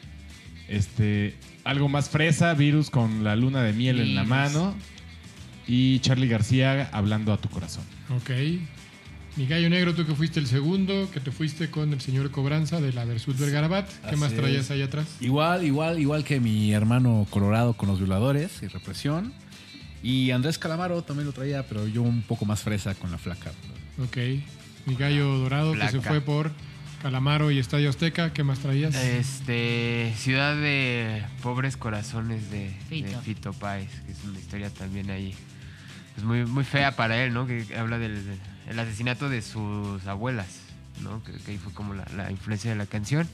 Y otra de Versuit, que, híjole, se me acaba de ir el nombre porque hoy la descubrí, hoy descubrí la rola y también este, estaba relacionada con, con esta cuestión del fútbol. Eh, ya la tengo, ya la tengo, ya la tengo. Y se llama Toco y me voy. Ok. No la topo, la fíjate. Sí, viene en el. Sí, es de fútbol. Hijos del culo, se llama el disco. del 2000. Qué buen nombre, güey. del culo. Como sé que tu lista es larga, No, no es tanto. No, no, ahorita, ahorita paso contigo rápidamente. eh, mi gallo fue muchacha de almendra y traía atrás en mi chistera una de Catupecu Machu. Ok. A veces vuelvo, que es la- justo lo que, lo que dije. Me tocó ver esa banda en Buenos Aires Era esa. y fue, para mí fue la locura. Ya era una banda que conocía y seguía. Catupecu con formación original. Eh, sí, O sea, antes de que sí, tuviese el porque fue accidente. 2004, fue el último disco donde estuvo Gaby. Exacto. Todavía. Eh, bueno, quien no lo sepa, eh, Catupecu Macho es una banda formada por dos hermanos, los Ruiz Díaz, Fernando y Gaby. Eh, Gabriel tuvo un accidente en donde perdió toda la movilidad, todo su Quedó cuerpo y, y quería hacerla como un poco homenaje porque falleció este año, a principios de este año. Entonces, eh, y además es una banda que me gusta un chingo, la verdad. Yo Y- nunca fui muy fan. Nunca le entrado. la canción era, mi canción era A veces vuelvo. Y traía también a Los Redondos. Pero yo venía con jijijiji. Tenemos que cerrar con ese tema. Sí, sí, sí. tenemos, tenemos que cerrar este episodio con ese Eh, tema. Era, era lo, lo- lo que traía yo ahí atrás. Así. Ahora sí, tú jálate con. Bueno, eh, recordar el gallo de Ivy, nuestra invitada, que eh, echó a los Juguetes redondos perdidos. con juguetes perdidos. ¿Y qué más traías ahí atrás rápidamente? Bueno, rápidamente eh, traía Nadie cree en mi canción, que es la canción de los garderitos que le conté que, que me dedicaron después de grande, que era esa canción adolescente que, que, que es habla de eso, ¿no? Que, que- que nadie cree en vos cuando sos adolescente. Traía Muévelo, que es una canción de los piojos, que nunca fue muy reivindicada esa canción por los piojosos. Eh, pero para mí era la canción que en el show de los piojos siempre cerraban, casi siempre cerraban con esa canción. Y era el momento en que yo me subía a los hombros de algún amigo y me iba hasta adelante de todo para cantar esa canción. Eh, y traía Lo frágil de la locura, que es una canción de La Renga, una banda que amo, que es para otro capítulo también, otra banda hiper convocante de, de Argentina. Y eh, Jijiji, que También la traía. traía Jijiji, que, que bueno, que para los que no lo saben es un himno nacional porque se determinó que sucede el pogo más grande del mundo. Vi el video. Está En- impresionante. Gallo, escuchas, búsquenlo. Abriéndole Sí. a los Stones, si no me equivoco. No, no le abrieron. ¿De quién era? ¿Qué cosa? Es que yo vi un video donde eran teloneros de una banda extranjera. Ah, puede ser. No, sé- Y, no sé. y esta banda, que según yo son los Stones, pensó que estaba temblando. No, Y eso, dijeron, no, no, no, son- eso fue. De hecho, es muy loco porque en el documental que les estoy recomendando en Tsunami, Ajá. ahí, ahí el indio dice así como: Mick Jagger no tiene ni idea lo que es un pogo. O sea, Sí, claro. porque sucede algo inaudito que de hecho, yo, a mí nunca me tocó ver a los redondos, nunca los pude ver en vivo por, porque por mi edad no, no llegué, pero sí vi al indio como solista. Ok. El indio eh, luego tuvo que salir a tocar a lugares eh, como decir, no sé, eh, aquí como sería, no sé, Pegaso, ¿no? Lugares que no, no, recintos que no están establecidos y que hay que montarlos como tal. Exacto. Porque justamente lo que pasó con esto que le decía, que ya no, no se podía hacer un sold out, no podía hacer un lugar donde no pudiese entrar más gente. Entonces el indio cada vez se tuvo que expandir más y van a ver en este documental, tocó para 200.000 personas, que para mí quiero buscarlo para ver si no es un récord Guinness de, de los tickets de un artista más vendido mundialmente. Dos- porque no es lo mismo hacer un festival para 200.000 personas donde hay un chingo de bandas que un solo Ajá. artista cortando 200.000 tickets. Es una locura, ven los demorados ahí, es una locura. Eh, y, y bueno, y, y hubo el primer recital del Indio como solista que tocó en el Estadio Único de La Plata, que es el estadio más grande de Argentina, creo que entraron a 65 mil personas. Estuve presente eh, viviendo jijiji por primera vez en mi vida. Y luego salió en los diarios locales de La Plata, que es una ciudad donde está ese estadio, de que se había registrado un sismo. Y literal. Movieron la ciudad. O sea, no, literal, hubo registro de gente llamando diciendo, está, temblando. temblando. Y en Argentina no tiembla. Bueno, eh, o sea, no... Sí, No como aquí. Sí, pero es- No, o sea, sí tiembla en Mendoza o lugares como cerca de, de la cordillera, pero no en el centro de la- de- del país. Ok. Está pasando. Y se registró movimientos sísmicos y fue por toda la gente, 65 mil personas saltando al mismo tiempo. Qué chingón. Y eso lo logró Wow. Jijiji. El poder del rock and Sí, sí, roll. es un, es un rolón también. qué buen nombre. Y tú Y- también en, otro, en Me, acordé hace rato te iba a aportar, incluso quise buscarlo, pero lo único que me salió fue un anuncio. Ajá. Y yo vi en una. Sí, no, no estaba pendejeando, estaba buscando eso. Eh, cuando hablábamos de la lírica del indio, allí por ahí una entrevista que yo me acuerdo que allá había visto y la quise buscar de vuelta, donde le preguntan de qué habla. Y, y la respuesta, más o menos, y la voy a decir en argentino, le dice: Pues. De Ni lo, idea, sí. De lo que vos querás. Interpreta lo que vos querás. Sí, el indio siempre De eso dijo hablo. que... Ok, me dejaste igual y pocas palabras yo creo que él tampoco sabe, güey. No, y de hecho el indio siempre dice que Jijiji no es su tema, no es un tema que para él le, le represente un montón, ni, ni crea que Sí, es... es correcto. Fue el que pegó. Claro, o sea, porque se generó lo que se generó, pero que sabe que tiene que terminar todo su show con Jijiji, es, es como parte De cajón. Sí, de la, de la regla. La gente la espera, espera, jiji. Sí, es, es, es impresionante. Ojalá algún día les, les- les toque vivir algo así. Ojalá. Pues ahora sí vámonos a La votación, votar señores. y, y vámonos con el mismo orden como presentamos mi Colorado. Está difícil, ¿eh? ¿Por cuál va? Está complicado, la verdad, porque fueron muy buenas presentaciones, la verdad, de todas las personas. Aquí causa- Ah, presentes. chinga. Me causa Si no somos personas, somos gallos. De todos los ga- no, pues estoy aquí jalando a, Y, y la a galla. frutilla. Y la galla. Este. Pues tres de cinco canciones, la neta, no los conocía. No las conocía. Y están chidas. Yo me voy a ir así rápidamente por. El señor Cobranza. La verdad. Ay, ay, ay. Se lo doy a- al gallo Al negro. gallo negro. Mi gallo negro. Se de una vez. Híjole, a mí me gustó mucho, me gustó mucho la historia del gallo verde. Porque el gallo verde siempre vienta corazón. Pero, Pero mi gallo, mi gallo invitado, mi gallo invitada, me, me- me puso un panorama diferente de los redondos. Y yo creo que ojalá, ojalá que en México podamos hacer música a ese nivel. A ese nivel sin incitar a pendejadas, ni a violencia, ni a cosas feas, pero que sí podamos decirle a, a- a la, a la gente que nos gobierna o a la gente que, que- que- que- que estemos enfrente y decir, no, voy con mi gallo invitada. Bamba. Perfecto. Mi gallo dorado. Eh, voy con la invitada también. Ok, Sí, dos sí. votos para los La redondos. elección musical estuvo la brutal. Muchas gracias. Muchas La neta, gracias. sí. Ivy, tu voto. Chale.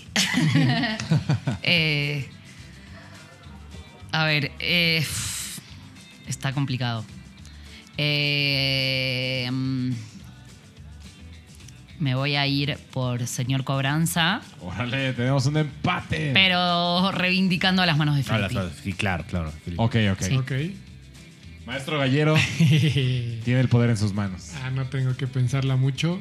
Eh, era también uno de mis gallos. La neta es que yo no lo aventé porque no tengo una historia personal con ella, pero creo que que los redondos, ah, huevo, tenían que estar. O sea, es la banda del, del movimiento de rock argentino. Eh, y no, no tengo ni que pensarla, mi voto va para allá, güey. Perfecto. Así que invitada, Invitada. La felicidades, felicidades. qué chingón que te la llevaste. Lo esperábamos. Compito para, para entrar como Gaya Sí, sí, por oficial. supuesto que sí. Genial, me encantaría. Así que felicidades. Muchas Y gracias. muchas gracias por haber estado aquí. Nos las pasamos de poca madre. ¿Cómo te la pasaste tú? No, increíble, increíble. Me apasiona muchísimo. Así que muchas gracias Cuando quieras. por el Es- espacio. Este es tu espacio. Muchas gracias.